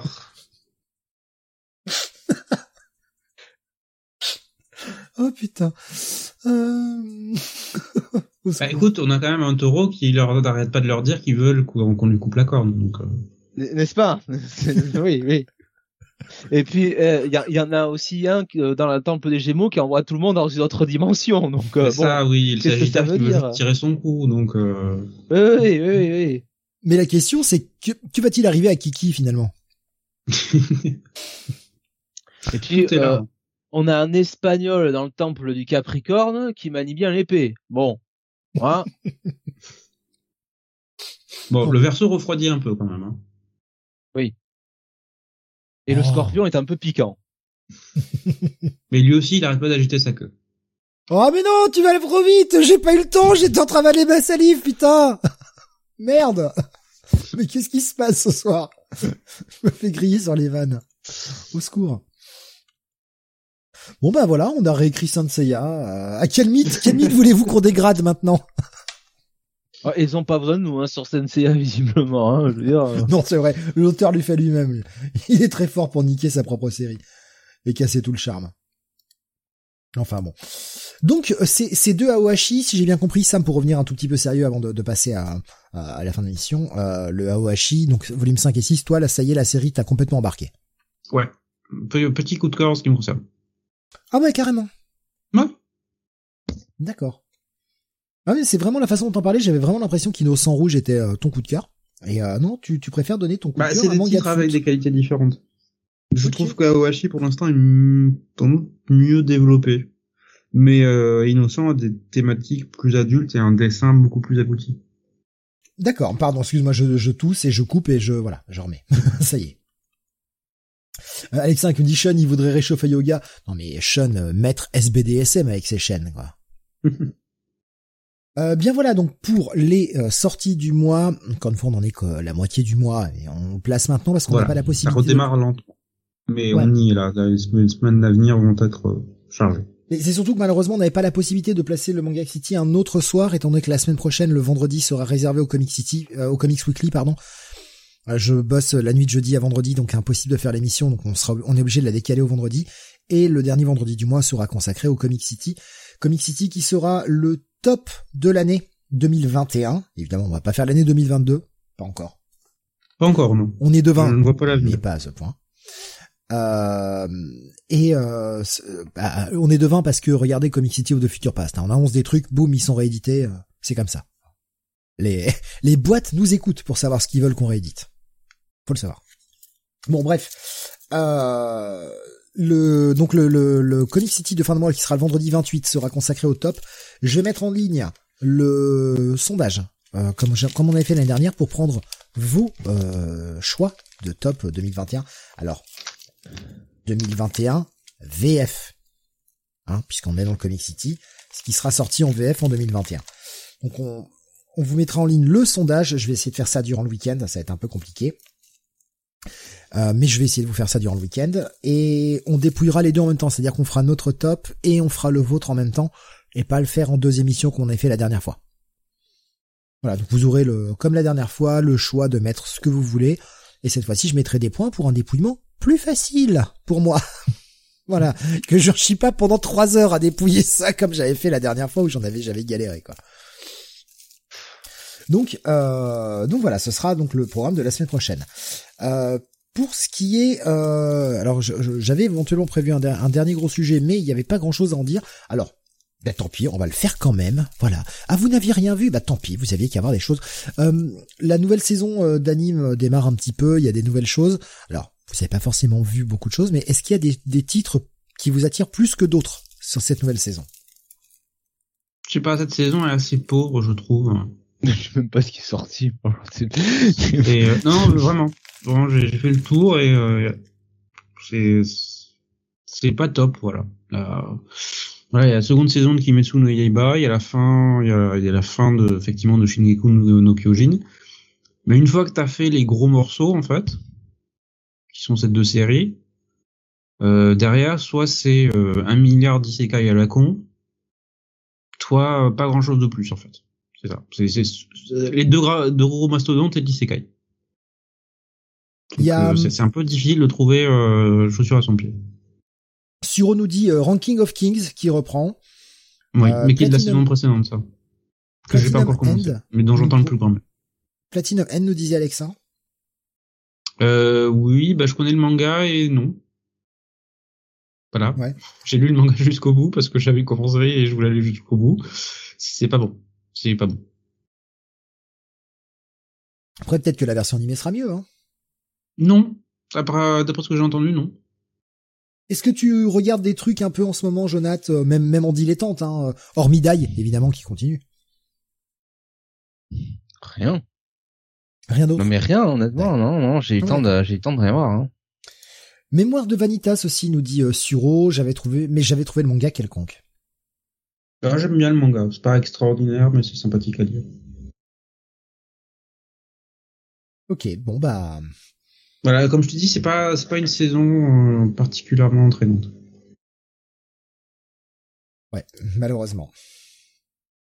Après, hein, ça peut pas, on peut pas être sur tous les fronts, hein, euh, si. Euh... Non, et puis de toute façon, il y a toujours des saisons un peu sans. Euh, Qu'est-ce que j'ai vu passer d'autre? Euh, L'anime de Rent Girlfriend nous disait Alexa. Oh. Oui, alors on ne relève pas ces messages de mécréants là, s'il te plaît là, ces petits paysans là qui posent des messages désobligeants. Rasmus, Rasmus nous disait, euh, j'attends Chainsaw Man. Perso. Oui, moi aussi. Ça, ça ah bah oui. euh, une autre attente peut-être qui, euh, qui, qui, même si c'est que dans quelques mois, hein, euh, des trucs qui vous ont hypé. Euh. Euh, alors difficile à dire de tête comme ça. Euh, Qu'est-ce qui va être intéressant dans les mois à venir? Mao proposait. Laisse-moi regarder deux minutes. C'est déjà proposé Mao. Euh, Rasmus nous disait Doro et Doro euh, saison 2. Voilà, j'ai Jojo la saison 6, il va falloir que je la commence parce que alors j'ai déjà dit mais la saison 6 c'est ma préférée et euh, je n'ai pas encore commencé à la regarder. Parce qu'il faut que je ah. saute, saute, le pas de prendre Netflix. Donc, euh, euh la, la saison 2 d'Arkane. Faut aussi que je regarde ça. C'est, c'est vanté partout comme étant le second retour du Christ. Donc, euh... De quoi Arcane? Oui. Ah, c'est franchement bien. Mm. J'ai beaucoup aimé. Hein. Alors, le retour du Christ, euh, bon. Non, mais c'est bien, quoi. Ouais, non, franchement, c'est euh, puis sacré, sacré travail d'animation. Alors là, là, le studio Fortiche. ah, il y a Spy in Family effectivement qui arrive aussi. Oui. J'avais zappé. Euh, qu'est-ce qu'on a d'autre? Encore des isekai à la con. Il y a Aohashi qui a qui a l'animé qui va sortir. Oui, oui, ça, ça va être sympa. Bon bah, euh, qu'est-ce que j'ai vu euh, la... Il y avait Lamu aussi nous proposait Alex. Hein oui, qui va être refait, mais je vois pas l'intérêt. Peut-être que ça peut, ça va pousser Glénat à enfin sortir là, une vraie édition du machin et pas ces misérables trucs minuscules qu'ils ont sortis jusque-là. Comme tu dis, je vois pas l'intérêt, mais regarde, euh, est-ce qu'il y avait un intérêt à faire un nouvel anime de Dai mais finalement, c'est plutôt, ça a l'air d'être plutôt un succès et ça remet le vent sur la franchise. Oui, ça nous a permis d'avoir enfin la perfecte édition.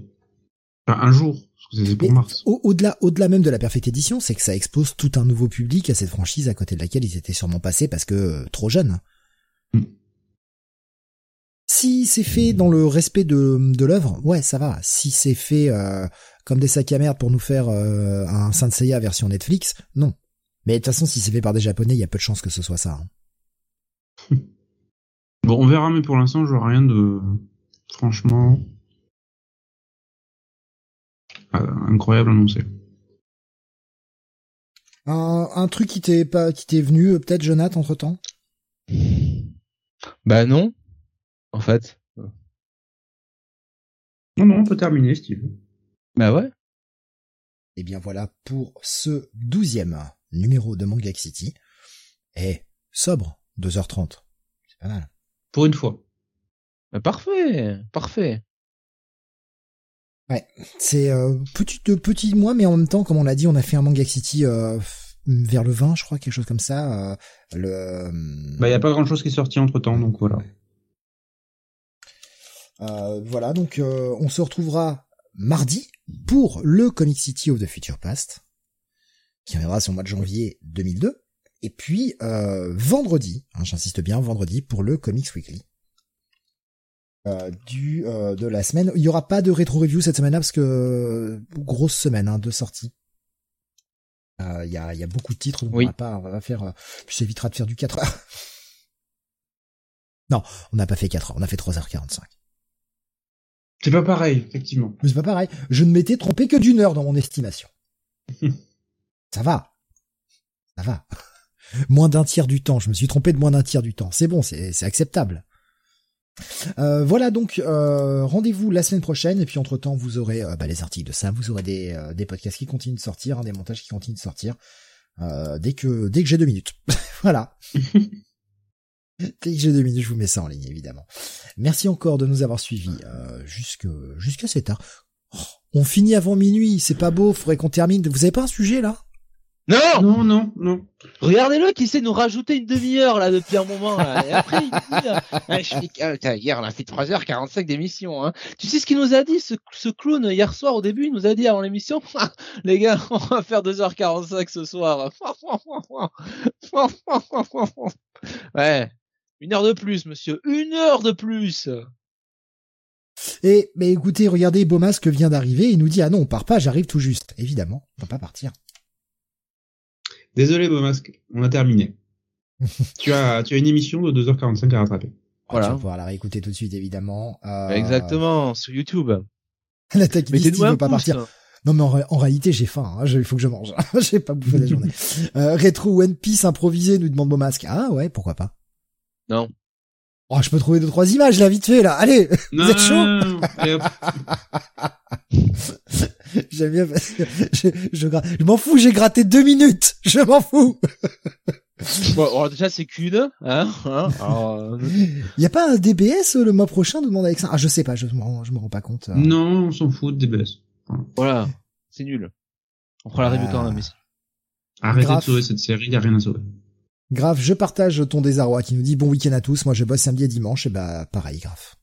Ouais, Pareil. bon courage. Voilà. Euh, les, les joies de les joies de bosser les week-ends. Les week-ends, ça n'existe plus. Allez, on vous fait des gros bisous. Merci encore. Rendez-vous mardi, rendez-vous vendredi. Amusez-vous bien, portez-vous bien et reposez-vous dès que vous le pouvez. Euh, c'est important. Et buvez de l'eau. Buvez de l'eau aussi, c'est bien. C'est important. Ou de la Oui. bière. Ouais, c'est la canicule en ce moment en plus. Évidemment. Surtout dans les maisons quand on met très chaud son, son radiateur. Allez, des gros bisous. Portez-vous bien. À bientôt. Salut à tous